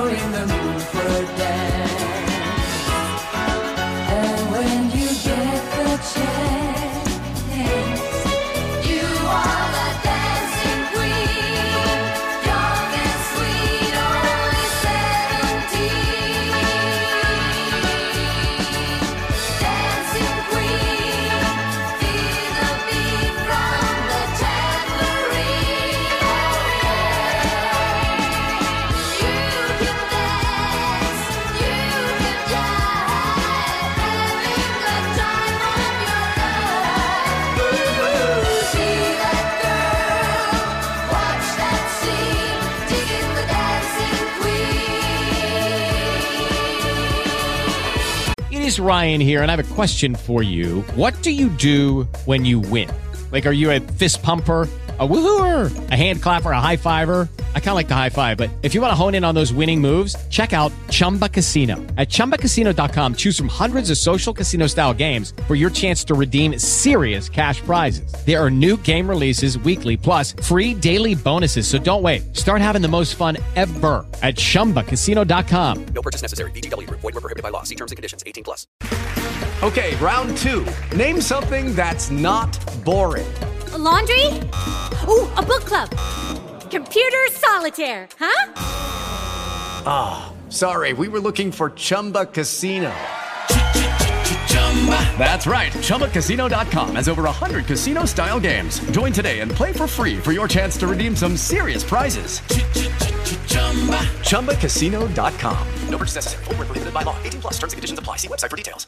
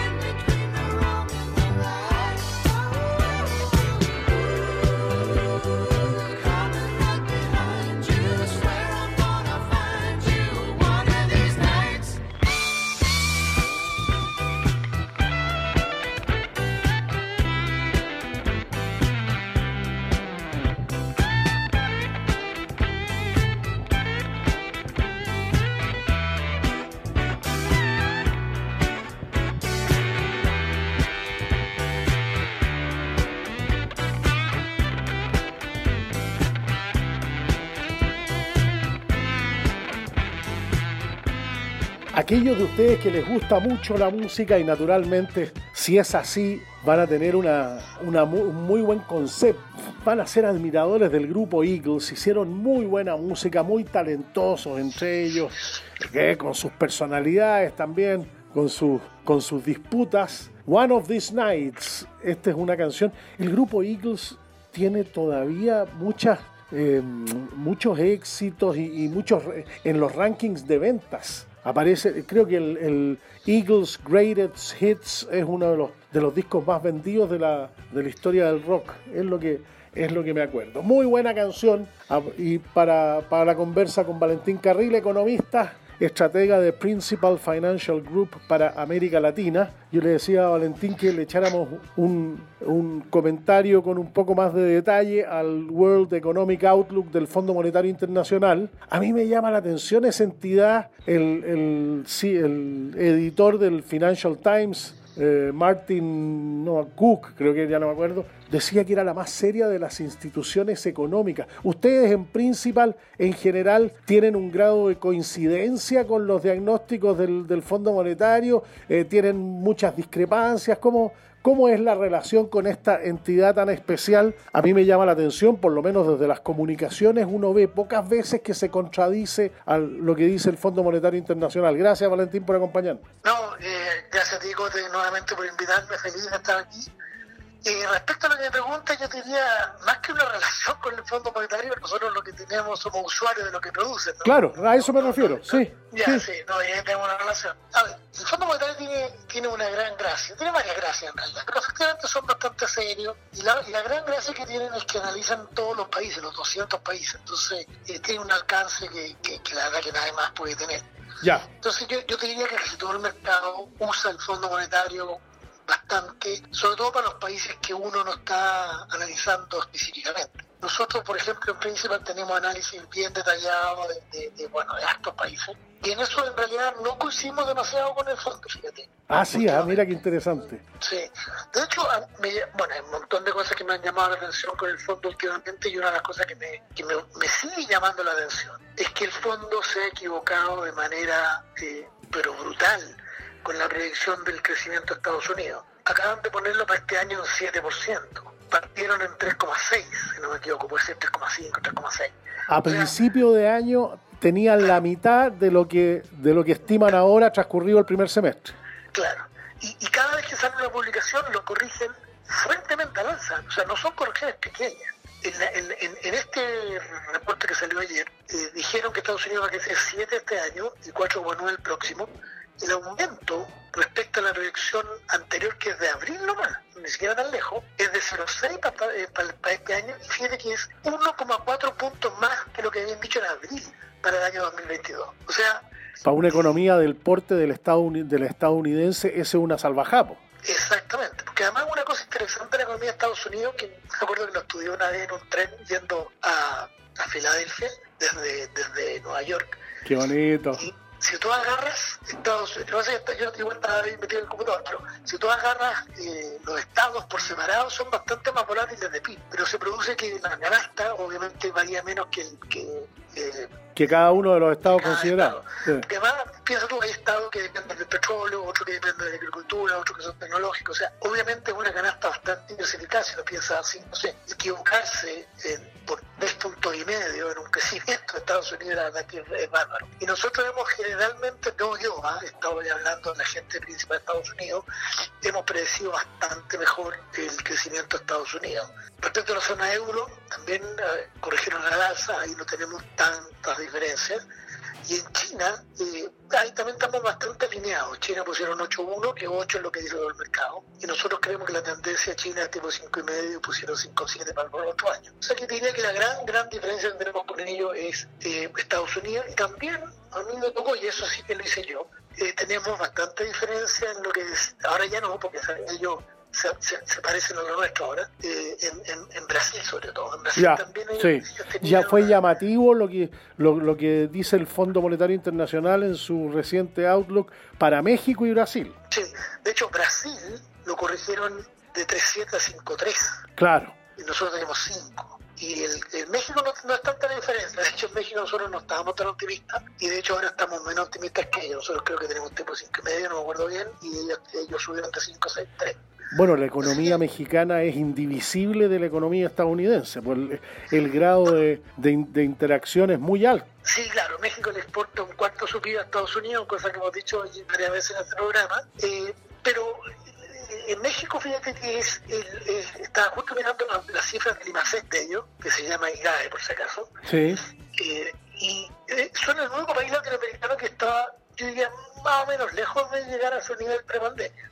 El, el nivel del IMACET de ellos, corrigiendo por nacionalidad, de mayo es 98.8 y el previo pic fue 102.3. O sea, les falta como, como un 4% por ahí para llegar al, al nivel prepandemia. Los demás países de Latinoamérica estamos todos eh, más o menos en línea o por encima del nivel prepandemia. O sea, México, pese a lo bien que han dado Estados Unidos, eh, es el peorcito de los cinco países que yo analizo. Y, y- y eso que ha estado abierto al turismo prácticamente siempre y el turismo es muy relevante en el PIB mexicano. Correcto. Oye, en todo caso, no sé si viste, pero eh, hace Valentín Carril. Ciudad de México pasó para atrás. Eh, ellos tienen colores eh, y pasó a naranja. Mira, no, que no, No sé sabía. bien cómo es, pero más o menos anda entre fase 2 y fase 3 de nosotros. Y Ciudad de México, chuta, son 22 millones de años. Sí, claro. Es parte, y además con un PIB per cápita más alto que el resto de México. O sea, yo te diría Ciudad de México solo, más o menos como Chile completo. Y, y así que fue bien relevante eso. muy bien. ¿Y el caso brasilero? Eso, eso llama la atención, porque todo lo que hemos venido escuchando de Brasil son noticias malas, pues en general. Sí, mira, en Brasil pasa un poco lo mismo que con todos los países grandes. ¿ah? Eh, se tiende a, exagerar un poco porque por tamaño siempre todas las cosas son grandes, ¿ah? más grande de todo el mundo. Entonces, eh, yo diría Brasil sí anda mal con el coronavirus sin duda, pero la vacunación va súper rápido. Y además han sido más eh, en el balance de, de- de- de cerrar más o cerrar menos, sido los que menos cierran. Y la economía ha reaccionado súper bien. Las cifras de mejora de la recaudación tributaria, las cifras de, de, bueno, del IMASEC de ellos, etcétera, todas han sido bastante buenas, fíjate. Lo que sí tiene un problema en Brasil, pero ellos como que están más acostumbrados, es la inflación, que le han subido harto. La inflación. Sí, pero en cuanto a actividad han andado súper bien. Bu- Bueno, claro, el- el- el- el- en Brasil el turismo interno es mucho más significativo que el, que el turismo receptivo. En una época, un país con 200 millones de habitantes, el 2017 recibía 100.000 turistas internacionales más que nosotros. Pues nada, Sí, sí, me acuerdo. claro. Bueno, eh, el turismo de Brasil, me acuerdo, era, eh, creo que el 2019 por ser, eran eh, menos de 6 millones de turismo internacional. Claro, 6 millones y medio, 6 millones 700. Claro, claro. Sí. Pero a mí me ha pasado, uno, uno, como tú también, uno va a Brasil, a la parte turística, y, y, y hablan re poco inglés. Por suerte yo más o menos hablo un poquito portuñol, pues, pero, pero la verdad que es complicado Sí. el turismo allá. Es verdad, es verdad. En términos, sigamos entonces con, con la, la mirada del Fondo Monetario de su último informe. En términos macro, eh, a mí me echo de menos, se habla de Estados Unidos, se habla de Europa, se habla de China. ¿Qué pasa con el sudeste asiático? Ahí hay 500 millones de personas, son muchos países, hay diferencias muy grandes entre los que les va bien a lo que les va mal. Porque para nosotros, para nosotros y para las exportaciones chilenas ese es un mundo que va a ser crecientemente relevante. De acuerdo, de acuerdo. Mira, el, el, el, tema del sudeste asiático para nosotros también es súper importante. El Principal tiene hartas operaciones allá. ¿no? Principal tiene hartas operaciones allá. Sí, claro. Ya. Tenemos, tenemos ASEAN, que son estos Malasia, Indonesia. Sí, claro, son 10, pues, 10 países de la ASEAN y 500 millones. de- Los puros indonesios son 250 millones. Claro, nosotros somos socios de, de un banco eh, de Malasia y, y de la mano de él hemos, hemos crecido en Indonesia y en otros países. Además, tenemos una oficina grande en Singapur que tuve la oportunidad de conocer. Ah, mira. Y de hecho, ahí está una- un, un amigo mío antiguo, eh, un, un uruguayo que trabajó con nosotros. Y así que, sí, ahí lo que pasa, te diría, la diferencia grande con lo de lejos es eh, cómo han logrado manejar el coronavirus. Por ejemplo, Tailandia está muy complicado. Malasia estaba menos bien, pero empezó a empeorar ahora. Y así hay como diferencia entre las distintas regiones. En todo caso, lo que yo he estado siguiendo, traqueando bien de encima es cómo andan las exportaciones, porque estos países la exportación es bien clave. Y por ejemplo, Tailandia, la exportación eh, está subiendo sobre 40% en los últimos meses. Incluyendo el dato de, de- de- de junio. En Malasia las exportaciones crecieron 47 en mayo y casi 30 en junio. O sea, en general, ¿Ellos son los países exportadores a China fundamentalmente? exportan mucho dentro de la región. La verdad que yo soy más macro, así que me empecé a pillar con, con- ya con más detalle específico. Pero, pero sí, el, el comercio en la zona asiática, que ahí vive la mitad del mundo, ¿no es cierto? Claro, desde luego. ahí, eh, ha crecido salvaje. Y eso tiene que ver, eso es lo que en parte afecta todo el tema de lo- del costo que ha subido, ¿cómo se llama? La, la- llevar containers y todo lo demás. El otro día un amigo me contaba que los containers están costando 10 veces más que antes. Entonces hay, todo un tema de que Asia está acaparando los containers porque hay muchísimo comercio interasiático que tiene que ver con el crecimiento de la demanda de, todos los países, China en particular. Así que, mira, yo creo que esa zona eh, tiene, es es súper heterogénea. Hay países, o, sea, o se hizo heterogénea y el FMI lo menciona. ¿eh? El FMI menciona que se está produciendo una gran heterogeneidad en el mundo por la vacunación. Sí. Eh, ellos lo, lo- lo dibujan de varias maneras, una de ellas es que los emergentes han vacunado poco, y eso aplica bastante en Asia. ¿ah? Eh, así que, Ya. porque estos gallos controlaron, la, controlaron el tema inicialmente a través de las cuarentenas, pero como dijo por ahí alguien que leí que era un argentino, eh, no nos podemos esconder para siempre el virus. Eh, entonces, tú te escondes un gato, eh, aplanas la curva que le llamaban, pero en algún minuto tenés que volver a salir. Y cuando volví a salir, te agarran, te agarran la- el virus, te agarran el delta, te agarran el gamma, te? Entonces, es un poco lo que le ha pasado a los asiáticos. Estaban con la pandemia controlada, pero poco vacunados. al- algunos de estos emergentes, que te digo. Oye, el caso de Japón, aprovechando de comentar eh, los Juegos Olímpicos y, y Niman y el mito, el mito Pereira.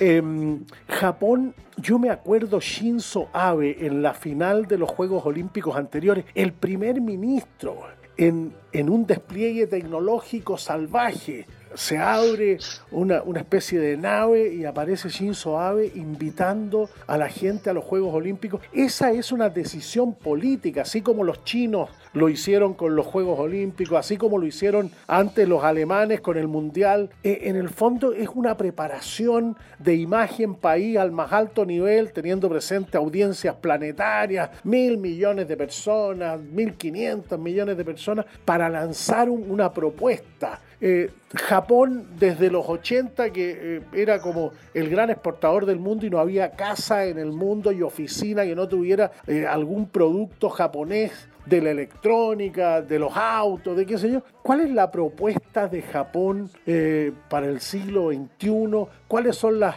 las debilidades, las fortalezas? Así como para conversarlo en una próxima oportunidad. En una época era la segunda economía del mundo después de Estados Unidos. Bueno, ahora es la tercera. Ahora, individualmente considerado, es la tercera. Yo diría, bueno, creo que Alemania le, le, le gana, yo creo que es la tercera, sí. Mira, entonces, Pero mira, claro, entonces el tema de la Olimpiada eh, a mí siempre me ha parecido eh, un poco exagerado el interés de los políticos por, por hacer estas cosas. Y los ingleses, que son buenos para estudiar estas cuestiones, han estudiado que en general se disparan plata con la Olimpiada, pese al turismo que atrae y todo lo demás. Eh, y yo claro, en, en este caso no hubo ni turismo. Sí, es que no solo el turismo inmediato, ¿eh? también hay que, hay que ver el turismo posterior, porque así como tú y yo estamos hablando de Japón, hay más gente que le pone ojo a Japón y de repente se le ocurre visitar Japón los próximos 3, 4, 6 meses. O sea, hay, hay, hay todo un tema de turismo indirecto y además la infraestructura que queda, qué sé yo. Y todo eso lo midieron con cuidado los ingleses para atrás y salió que casi todas las Olimpiadas los países terminan saliendo para atrás pese a todas las ventajas teóricas. Yo creo que esta cuestión es más que nada eh, los políticos vendiéndose a sí mismos, no, no, no, no, no, no que sea un análisis. Un economista te diría, mira, mejor no la organices. ¿Mejor qué? Mejor que no la organices. Eh, nosotros, oye, nosotros tenemos Juegos Panamericanos el 2023. Sí, lo sé, lo sé. Claro. De hecho, es, eh, eh, yo supe harto del tema, sí. Estuve, estuve- conocí a algunas personas involucradas con, con la organización. Muy bien, entonces, eh, de Japón específicamente, un país que ha estado como bien estancado los últimos 40 años. po. O sea, no, no es protagonista del mundo económico. Eh, trata trata de, de luchar contra la deflación. Entonces, como que Japón va al revés del mundo, una cosa, te lo digo así en términos coloquiales. Sí, no, sí, es cierto. A ver, yo te diría, Japón, hay, hay varias cosas que son... eh, Valentín que- Carril. Hay hay varias cosas que yo, yo las pensaría de manera bien especial. Primero que nada, Japón es un país eh, que, cuyo crecimiento per cápita no es nada tan malo. Lo que pasa es que las cápitas no crecen, incluso decrecen. Entonces, cuando uno ve- el PIB total, claro, le parece poco. Pero la verdad es que, en términos per cápita, Japón, por ejemplo, en la década del 2000 al 2010 creció igual que Europa, en términos per cápita. Mira, ya, para mí es una sorpresa. Perfecto. La otra cosa es que imagina un país donde no existe la UEF, donde todas tu- tus pensiones están fijas en términos de peso nominales, de yen en el caso de Japón. Eh, ¿Tú querías alta inflación o querías baja inflación? Obviamente que querías baja. Obvio. Y, y- y ellos son muy mayores, está lleno de pensionados. Entonces, Sí, po. son muy mayores y hay, y hay poca inmigración o casi nula. Es que ese es el punto tercero que iba a llegar yo. Eh, Exactamente. En Japón, yo creo que la preferencia finalmente eh, que quizá va medio escondida o lo que tú queráis, pero en fondo inflación tipo cero es re bueno para el pensionado que está viviendo de, de- de un- de una pensión nominal, es como mantenerte en la UEF, es la forma indirecta de mantenerte en la UEF. claro. Y la inmigración, claro, allá es súper complicada, súper complicada. No solamente por un tema, por un tema eh, legal, sino por el tema de, de la, de la cultura, el Sí, idioma, toda esa cosa. sí. Yo, yo me, pasó una cosa genial cuando fui a Japón, Valentín Carril. que debe haber sido por el 2018. El chofer me habló un poco en español. Y yo le dije, ¿de de dónde, de sabía español? Claro. Y me, y me dije, es que yo soy casada con colombiana. Ah, mierda. ¿Y cómo? Y me contó ahí largamente como su señora colombiana, no tengo idea, ya no me acuerdo cómo se habían conocido, tuvo problemas pero gigantes con- para, para poder vivir en La Japón. visa, claro. Pese a estar casada. No, no, no, no, no solo la visa, sino que tenía que, tenía que hablar el idioma súper bien para cualquier pega.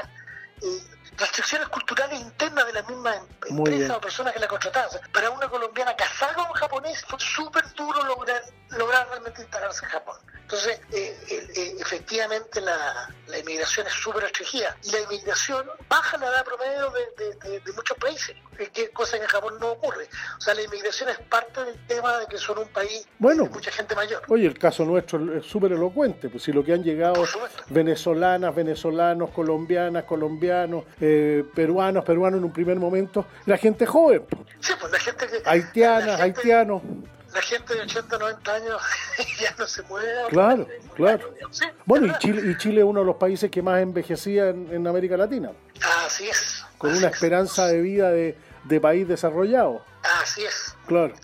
Ya, otro, en el par de minutos que nos quedan, otros otros componentes de este Outlook que te llamaron la atención, eh, que, te, que signifiquen luz amarilla, que te ponen más optimista, a pesar de que, ¿quién es el que decía que el pesimista era un optimista bien informado? Sí, un dicho famoso.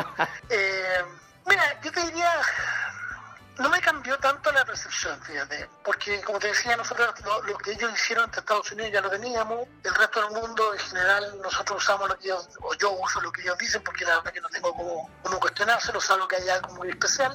El tema, bueno, el, el Fondo Monetario, una cosa que, le estaba prestando harta atención es el tema este de si la inflación va a ser... eh, ser transitorio o no. Y el Fondo Monetario, como se dice en Chile, le prestó harta ropa a los que creen que la inflación es transitoria y que no hay que preocuparse. Ya, Eso, eso significa ah, las básicamente la Fed, la Fed estadounidense. eh, todo. ¿no? El, el Banco de Central de Chile también. eh, bueno, no, no todos, todos, pero muchos. Eh, así que diría, eh, por ese lado me dejó más tranquilo que, de que los bancos centrales van a seguir expandiendo, no, no va a haber detención. Y el tema, bueno, el otro tema es, es el que me dejó un poquito más preocupado por las vacunas, que ya estaba un poquito preocupado, pero está- me dejó un poquito más preocupado porque eh, el tema de la vacunación y el COVID no anda tan bien como uno dice, eso es lo que ellos están hablando. Muy bien. Yo diría, me cambió un poco por ese lado. Ok, y esa idea, en algún momento el Fondo Monetario Internacional dijo, nosotros vamos a financiar que se vacune a toda la gente en todas partes del mundo, que no haya ni una restricción económica, que incluso iba a usar reservas. Me- me- lo dijo la Cristalina Georgieva, la, directora, que me gusta seguirle la pista porque es novedoso eso. Sí, no, e- ella no, ella yo creo que es súper interesante todo, toda su historia de y todo, y tiene muy buenas intenciones. Lo que pasa es que uno no puede decretar que se acabó la escasez. Eh, si, si lo- por ejemplo, en Argentina los rusos se atrasaron con la producción de las vacunas Sputnik, ¿qué le hacer? Si no tenéis vacunas, si no, no se trata de, de que sea eh, de, de poner plata, hay que, hay que hacer la vacuna misma, digamos. Entonces, son buenas intenciones, pero que hasta ahora no, no, no Ya. han caminado. Muy bien, muy bien. Gracias Valentín por acompañarnos. Valentín Carril, economista, estratega de Principal Financial Group para América Latina, está una vez más con nosotros. Muchas gracias. Chao, gracias a ti.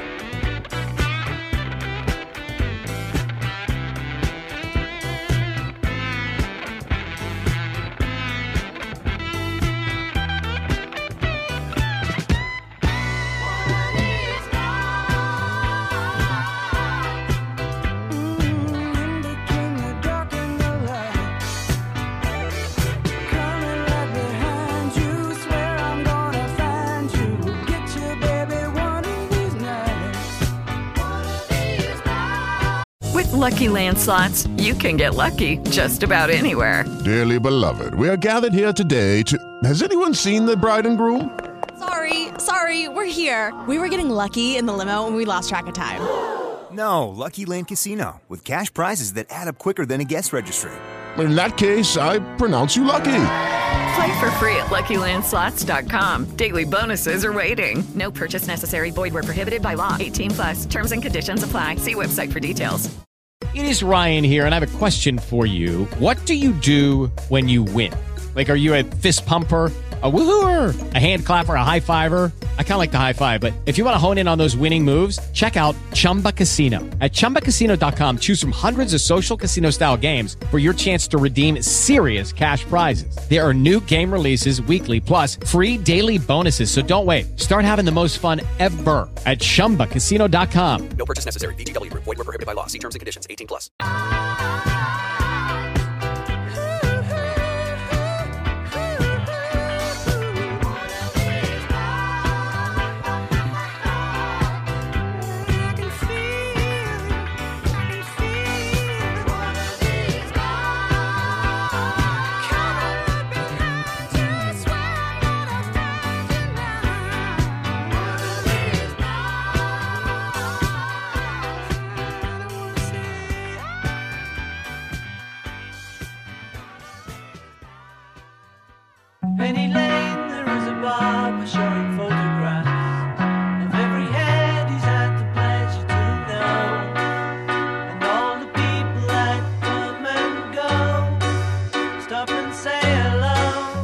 Las canciones que a mí particularmente más me gusta.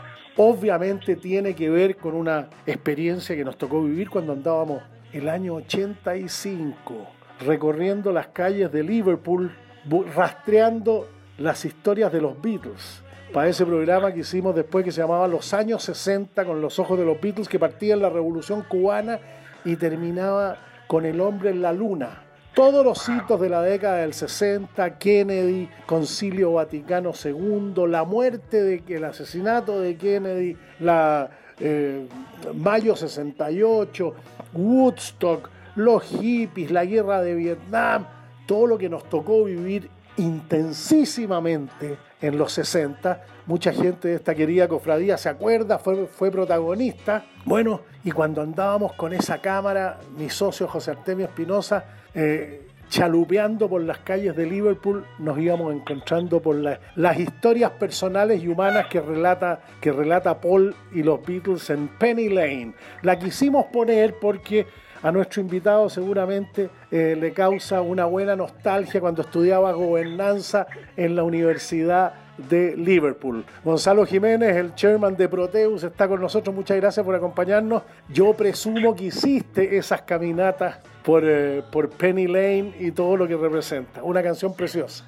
Sin duda, sin duda. Además Liverpool y esa mirada del norte de Inglaterra es muy especial, porque tiene una mirada crítica, cuestionadora, reflexiva, y les tocó, yo creo que es parte de, lo- de la herencia que dejó esa, esa etapa. Así que por eso fue, de hecho, parte de las razones, no Penny Lane, pero sí esa cultura más, más, más crítica, más cuestionadora, lo que me motivó a hacer mi doctorado allá. Así que ¿En qué, en qué época le hiciste, Gonzalo? yo lo hice de viejo, yo, me, yo terminé graduándome en el 2018. Ah, Así que, mira. Ahora, no 10 años, con esta altura de la vida, con tantas cosas que uno hace, es muy difícil eh, si no combinarlo. Pero antes había estudiado en Londres también, así que Inglaterra, estoy casado con una mujer de ascendencia inglesa, así que Inglaterra está siempre presente en la familia. Una de las cosas que yo gozaba cuando andábamos con la cámara, ese sentido del humor. Bueno, Liverpool era conocido por los, por los humoristas y los futbolistas.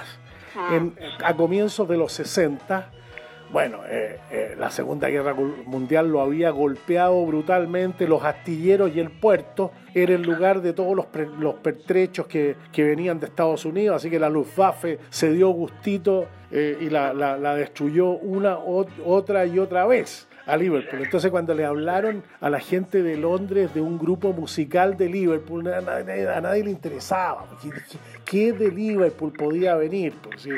Además, ese, ese acento, ese acento indescriptible. Cuesta mucho entenderle a los Liverpool, no sé si te pasó las primeras veces, la C con J.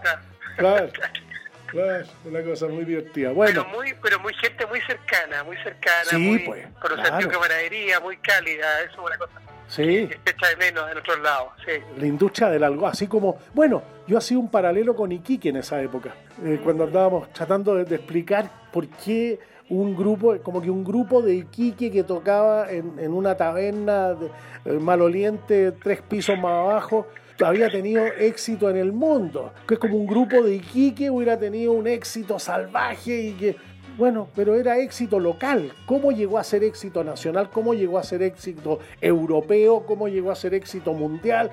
Bueno, era una cosa entretenida de ver. Oye, Pero, pero Cote, ¿Sí? fíjate que eso que dices tú Gonzalo se puede explicar Jiménez. esa- se puede explicar por esa columna que, que te mandé, que, que se llama La innovación como distorsión creativa. Sí, encontré muy divertido porque distorsión creativa y el ejemplo de Steve Jobs. Exacto. Bueno, y los Beatles pegan perfecto. De alguna forma, ¿qué distorsión creativa, eh, no es cierto, pueden haber generado un campo magnético?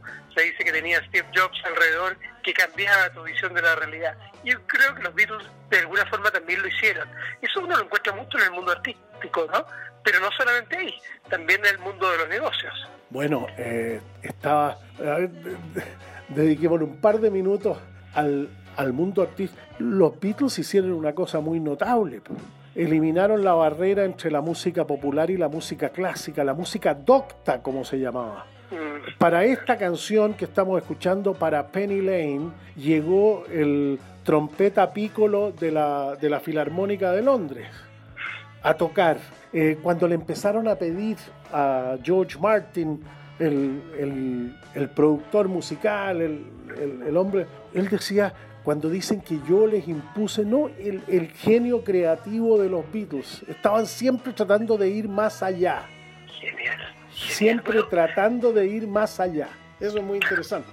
Fíjate que eso uno se lo encuentra como en, en varios ámbitos, en todo el mundo artístico, estaba pensando. Yo me acuerdo de, a propósito de Londres que estábamos hablando, de haber estado en una en uno de mis viajes en- y, y había en la National Gallery, Oh. había una exposición de, de Paul Dubois y lo presentaban como el hombre que inventó el impresionismo. ¿Te acuerdas que el que convenció a los franceses de irse a Inglaterra, en algún momento después los llevó a Estados Unidos? Era un merchant de arte. de la Primera Guerra. ¿Mm? Claro, era un merchant de arte. Exactamente, exactamente. Y él era el que lo financiaba, lo bancaba, tal. Y de alguna forma estaba rompiendo, ¿no es cierto?, el, la cuadratura de la música, de la música, perdón, de la pintura clásica, ¿no es cierto?, que eran como retratos, que ya se había inventado la cámara. Entonces, en el fondo, estaba fragmentándolo. Entonces, yo creo que efectivamente esas son las distorsiones, gente que te enseña a ver el mundo de una manera impresionista, por ejemplo, en el caso de este marchante, o piensa en el caso de, de la increíble dupla de Picasso con George Braque, que en el fondo eran como un equipo y inventaron el cubismo entre los dos. Claro.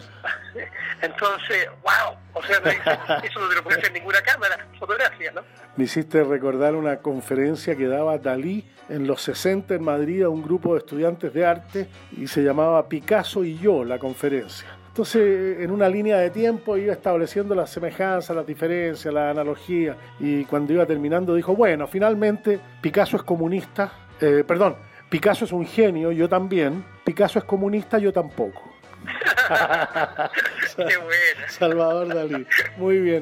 Oye, eh, en- en- entremos a picar en el sentido de la columna y relacionándola muy directamente con el Chile de hoy. Ningún país emergente del mundo tiene un calendario electoral donde procura resolver todo. Poder constituyente, poder local, poder regional, poder legislativo, poder ejecutivo en un año. Esa, ninguna sociedad está sujeta a ese estrés en época de elecciones, ya sabemos, no es el rigor ni la, ni la acuciosidad eh, la, que está presente. Eh, todo candidato, y lo vemos muy especialmente en el discurso de Pedro Castillo ayer y en el discurso del candidato Pedro Castillo anteayer, como lo vimos en otros candidatos que otra cosa es con guitarra cuando llegaron al, al poder. Entonces, eh, sitúa la columna y lo que quisiste decir en el contexto del país que estamos viviendo. Bueno, tal cual, Conde, porque efectivamente estos, estos cambios de poderes, bueno, son una ilustración más en que Chile sigue siendo un, un laboratorio de pruebas. Yo creo que hemos sido un laboratorio de pruebas de tantas cosas. Entonces creo que Gonzalo Jiménez. una vez más estamos siéndolo. Y no, y no debe extrañarnos en ese sentido. Siempre se buscan eh, sectores, siempre, perdón, digámoslo más bien así, que normalmente las innovaciones ocurren en la periferia, rara vez ocurren en el centro, te fijas, en la vital palacio. Ocurren más en una aldea, ¿no es cierto?, en un pueblo aislado, y de ahí van progresando como mancha de aceite. Entonces, Eso es muy interesante, yo no, no lo tenía presente. Uno piensa que está muy cerca del poder y no necesariamente. No, porque el poder es deductivo. El poder tiene el control mental y desde ahí quiere ejercer ese control sobre todo el resto. Sin embargo, lo que ocurre en la experiencia cuando estás en la frontera, entre comillas. O sea, por ejemplo, con mi señora eh, nos ha estado leyendo el libro de la María Caja en Chile, en que se estaba haciendo la primera constitución de Chile eh, en, en 1822, porque tú creo que era, o 1826. Personaje ella. Claro, y realmente uno ve, efectivamente era la periferia, ella misma con un sentido común muy británico por lo demás, eh, decía, oye, acá no se puede pretender poner las mismas reglas que ocurren en países civilizados, como le llamaba ella. Entonces creo que efectivamente la periferia es la que te permite to go native, ¿no es cierto? Irte a nativo, ¿no es cierto? Eh, piensa en Lawrence de Arabia. O sea, claramente en la periferia es donde ocurren las principales historias de innovación. Por eso los garage no son casualidad. Entonces, Qué pues, bueno son eso. historias que están Está centradas en bueno la acción eso. y en la interacción. Los garage no son casualidad, está bueno eso. Claro, porque en el fondo es ahí donde tú estás lejos del, de la presión del establishment, de todo lo establecido, de, lo- del deber ser, del ser como el fútbol, todo eso, ¿te fijas?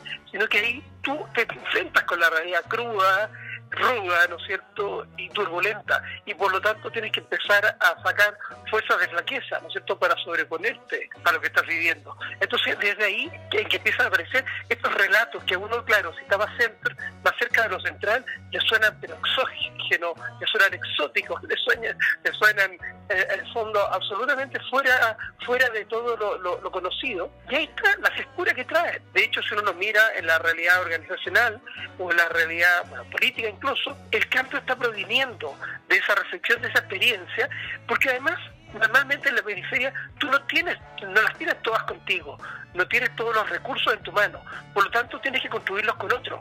Y tu subjetividad, ¿no es cierto?, personal, tus ideas tienen que cruzarse con la subjetividad de, la otra persona. Y de ahí surge la intersubjetividad entre la tuya y la mía, y que se llama un relato. Entonces ahí, fíjate que se vuelve cool el recibir a un extraño dormir en tu cama, el subirte a un auto un desconocido, ¿no es cierto? El mostrarle tu vida hasta lo que estás comiendo al resto del mundo, o tirar tu opinión eh, a los vientos y, y venga lo que venga de vuelta. ¿Te fijas cómo va cambiando el relato en esas periferias? Qué notable. eh, mientras tú ibas desarrollando la idea, eh, me aparecieron las imágenes de...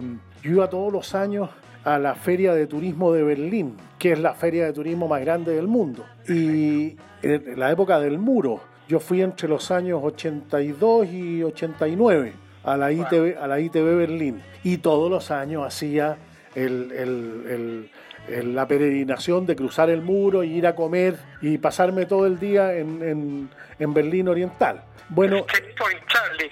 no, al principio lo hice por Checkpoint Charlie, pero después lo hice por el metro, que era mucho más fácil y menos burocrático. ¡Qué buena! Claro. Checkpoint Charlie lo hice una vez y, y pa- con un amigo chileno que trabajaba en la DECO que se murió de susto. Le dije, bajémonos, weón, y empecemos a caminar, hagámonos al leso y empecemos a caminar para el otro lado a ver qué pasa. Dijo, no, cote, no seas leso. Y le dije, "Ya, vamos, nomás, ¿qué importa? Entonces nos bajamos y eh, yo le iba hablando en castellano fuerte y le decía, oye, mira qué bonito eso, esos edificios ah, del constructivismo, qué sé yo. Ah, y, y seguíamos caminando así lento, pero así, haciéndonos los giles. Y de repente apareció un, guardia con metralleta, entonces dijo no sé qué cosa, y yo le hablaba en castellano, le decía, oye, somos chilenos nosotros y queremos venir a conocer esto y sin ningún prejuicio, y qué sé yo, y, y llegué, hasta que en un momento me, me pegó un pechazo con la, con la metralleta. Entonces yo le dije, ya, Wenceslao, Wenceslao se, se había hecho pipí muchas veces en todo ese momento. Volvimos al taxi y una italiana y un pakistaní, pero me retaron, me dieron imbécil. Claro, yo quería estirar la cuerda para ver hasta dónde, sin ningún afán de nada, pero, pero para ver, para ver qué pasaba. Me, me hiciste recordar eso.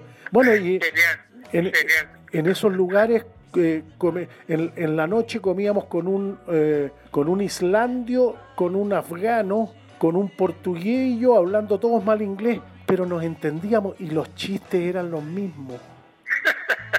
Entonces es que la, la- el- la condición humana tiene unas, unas cosas curiosísimas. ¿eh? Es que sabes lo que pasa, que la condición humana se la gana la cultura. No hay cultura que pueda sobre la condición humana. Así decía el, el famoso premio Nobel eh, Simon, que, que era el especialista en estos temas de racionalidad acotada. Decía, no, la naturaleza humana siempre gana, siempre se la va a ganar. No hay cultura que, que pueda sobrepasar. Así que yo creo que esto cansa mucho con lo que estamos conversando. Porque estamos hablando de relatos al final. Claro. ¿Qué, qué es lo que estamos interpretando? El pasado, fíjate, en esta misma conversación de los Beatles, de Liverpool o de, o de, o de, o de Alemania Oriental. Del muro, claro, ni más ni menos. muro, claro, exactamente. Estamos reinterpretando el pasado, estamos de alguna forma lucubrando sobre el futuro y estamos, de alguna manera, sí vamos viviendo nuestro presente. Entonces creo que eso es muy relevante en este entorno líquido en el que estamos, en que creo que una- la metáfora de una distorsión creativa es- puede ser muy poderosa para poder capturar las dinámicas de un mundo que está cambiando tanto. O sea, creo que eso nos, nos permite como una mirada más maduranesca o varelesca, ¿no es cierto? Eh, eh, para Bueno. conectarnos con ellos, ¿no? Maturanesco. Bueno, eh, citamos, si, yo man- iba a mandar una carta la otra vez sobre eso. Citamos mucho a, a- a Maturana y su legítimo otro en, el mismo, en la misma medida que lo desoímos con nuestra conducta cotidiana.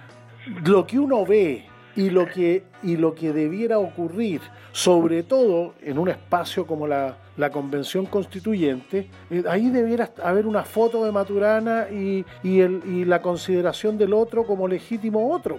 ¿Qué, qué más inspirador para una convención constitucional? Absolutamente.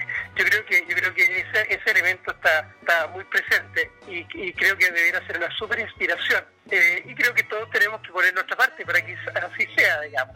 La verdad que creo que, que hoy en día es un tiempo de ser feo. De ser feo, eh, como también siguiendo Maturana, ¿no es cierto? En esa deriva congruente, él hablaba del esquiador. Bueno, el surfista es lo mismo, ¿no Claro, cierto? claro. En que vamos en que vamos las personas con nuestro nicho, con nuestro entorno, vamos interactuando, vamos equilibrándonos, vamos forjándonos y co-creándonos. Entonces creo, en ese país que se está crea- co-creando, en ese espacio que se está co-creando en particular de nuevas reglas del juego con la con la Convención Constituyente, creo que es una tremenda inspiración y que eh, no hay que cansarse de repetirlo y de inspirar y, apoyar en eso, ¿ah? porque hay gente que tiene esa postura absolutamente. conversando con Gonzalo Jiménez. Gonzalo es el chairman de Proteus, profesor eh, de los ingenieros en la, en la Universidad Católica. Y a propósito de una columna, eh, en- si uno entra a la tercera.cl la, la va a encontrar, ¿no, Gonzalo? Sí, tal cual, tal cual se llama la innovación como distorsión creativa. Partiste, Entonces, de hecho, en, esa- en eso planteo que todos estos elementos que estamos hablando, como de, de, de relato y de visiones de la realidad, no es ilusión, fíjate, ni, ni siquiera es manipulación, sino que al final es una construcción social. Es lo que tú y yo y los que nos escuchan, nos acompañan y contribuyen y nos desafían, etcétera, vamos construyendo como una, como una, como una realidad compartida, ¿no es cierto? En que de alguna manera nosotros vamos dentro de esta racionalidad acotada que tenemos los seres humanos, que no, la sabemos todas, ¿no es cierto? Pero que al mismo tiempo somos diseñadores de, de todo tipo de artefactos económicos, sociales, convencionales, constitucionales o institucionales. Y creo que todo eso es lo que estamos reinventando, en lo que tú decías anteriormente. Entonces creo que, que justamente por eso que aparece con tanta importancia el ir creando historias, conceptos y relatos que nos unifiquen, que nos alineen, que nos permiten encontrarnos, Cote. es una operación a corazón abierto sin médicos especialistas, me dijo un amigo argentino respecto del proceso que está. Los argentinos tienen esa capacidad metafórica brutal. Oye, pero me dijo, eh, ustedes podrían no elegir a ningún experto en derecho constitucional para esa convención. Sí, le dije, podría ser que no hubiera ninguno. Me dijo, es operación a corazón abierto sin médicos especialistas. Me dijo, que, que- ¿cuál es el afán de ustedes por ser creativos? Me dijo. El único país que elige por las urnas un gobierno marxista, saca por las urnas una dictadura militar, eh, elige convencionales constituyentes paritarios con representación de pueblos originarios como si fueran diputados. Es probable que no haya ningún eh, doctor o, o abogado especialista en derecho constitucional. ¿Cuál es el afán de ser creativo de los chilenos? Me dijo. Encontré divertido. Es interesante que lo digo en argentino, Cote, ¿ah? porque fíjate que cuando uno mira a los argentinos, me tocaba trabajar con varios grupos empresariales muy grandes, incluyendo algunos fundadores de los unicornios y otros, digamos, de, de- de Argentina, que son muy notables. Y en el fondo son tremendamente creativos Sí, y tienen pues. una capacidad de adaptación.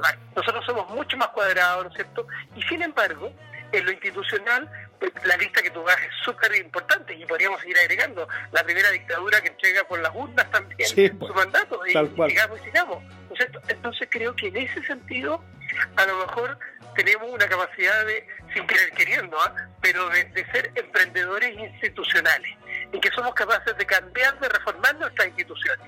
Y por eso que yo creo que las generaciones antiguas que hemos vivido más, te fijas, que, que los más jóvenes, que nos tocó ver, eh, no sé, por tiempos de la UP, nos tocó ver cosas muy duras y muy complejas, y obviamente crecer en dictadura, en fin, hace que a veces tengamos que transmitirle a las generaciones jóvenes que les han tocado solamente las turbulencias de los últimos dos años, en el fondo, la social, ¿no cierto?, y la pandémica, transmitirles que igual se sobrevive, igual se puede. Entonces creo que ese, ese, ese mensaje de, de optimismo y de confianza al final en nuestro país y en nuestra gente. O sea, si hemos podido pasar por eso, ¿cómo no vamos a poder salir eh, jugando, salir ganando de este proceso?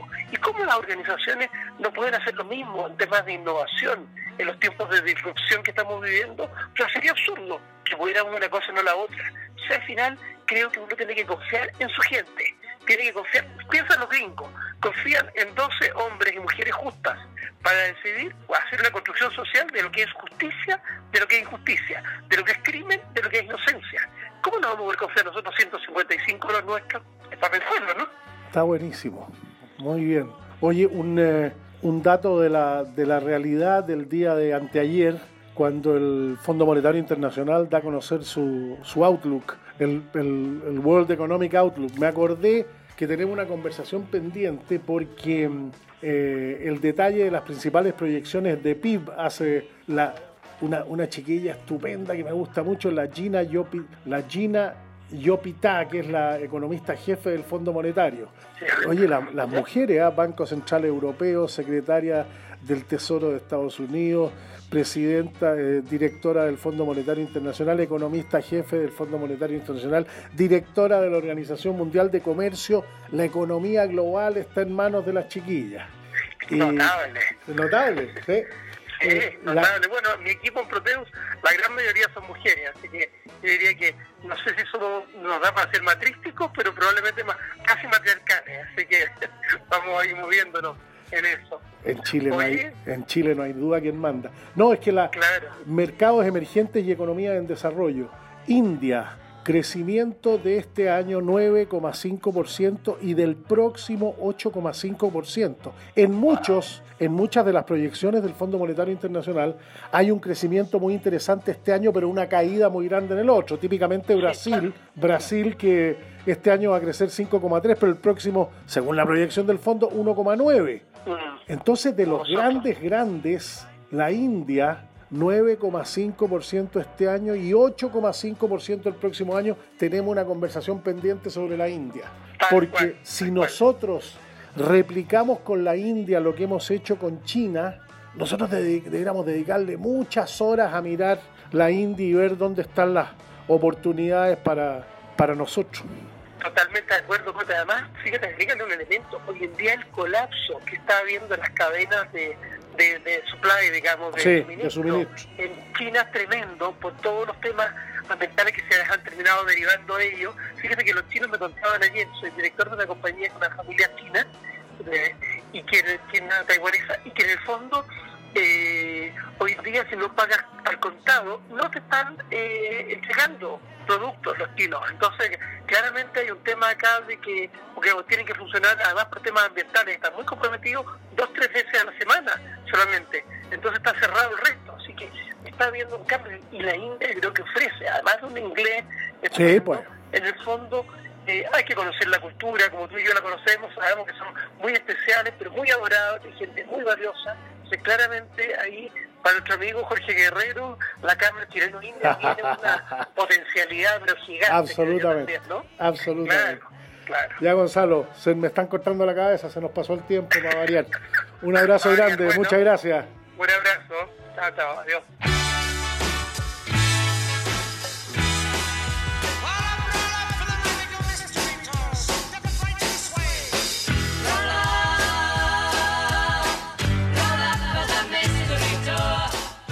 Estamos llegando a la recta final del programa. Muchas gracias por, por acompañarnos. Estamos muy esperanzados en esta alianza de American Airlines con JetSmart que se produzca en más, más alternativas, más posibilidades, más tarifas, más frecuencias, más horarios, más itinerarios, más competitividad, un mercado desafiable que ayude a que los agentes de viajes puedan ofrecerle a cada uno de ustedes más alternativas, más oportunidades, un abanico de precios más interesante y atractivo.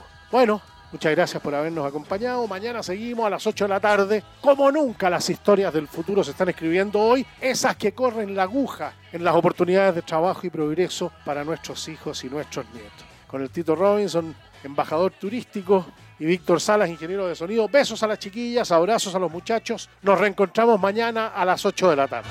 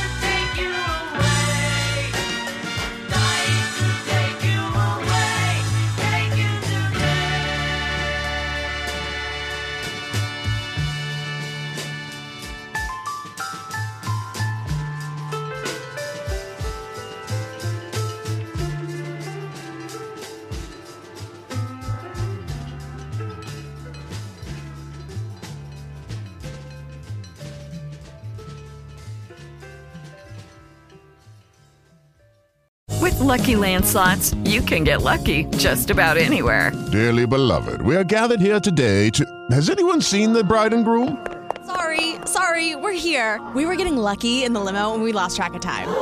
No, Lucky Land Casino, with cash prizes that add up quicker than a guest registry. In that case, I pronounce you lucky. Play for free at LuckyLandSlots.com. Daily bonuses are waiting. No purchase necessary. Void were prohibited by law. 18 plus. Terms and conditions apply. See website for details. It is Ryan here, and I have a question for you. What do you do when you win? Like, are you a fist pumper? A woohooer, a hand clapper, a high fiver. I kind of like the high five, but if you want to hone in on those winning moves, check out Chumba Casino. At chumbacasino.com, choose from hundreds of social casino style games for your chance to redeem serious cash prizes. There are new game releases weekly, plus free daily bonuses. So don't wait. Start having the most fun ever at chumbacasino.com. No purchase necessary. Group. Void were prohibited by law. See terms and conditions. 18 plus.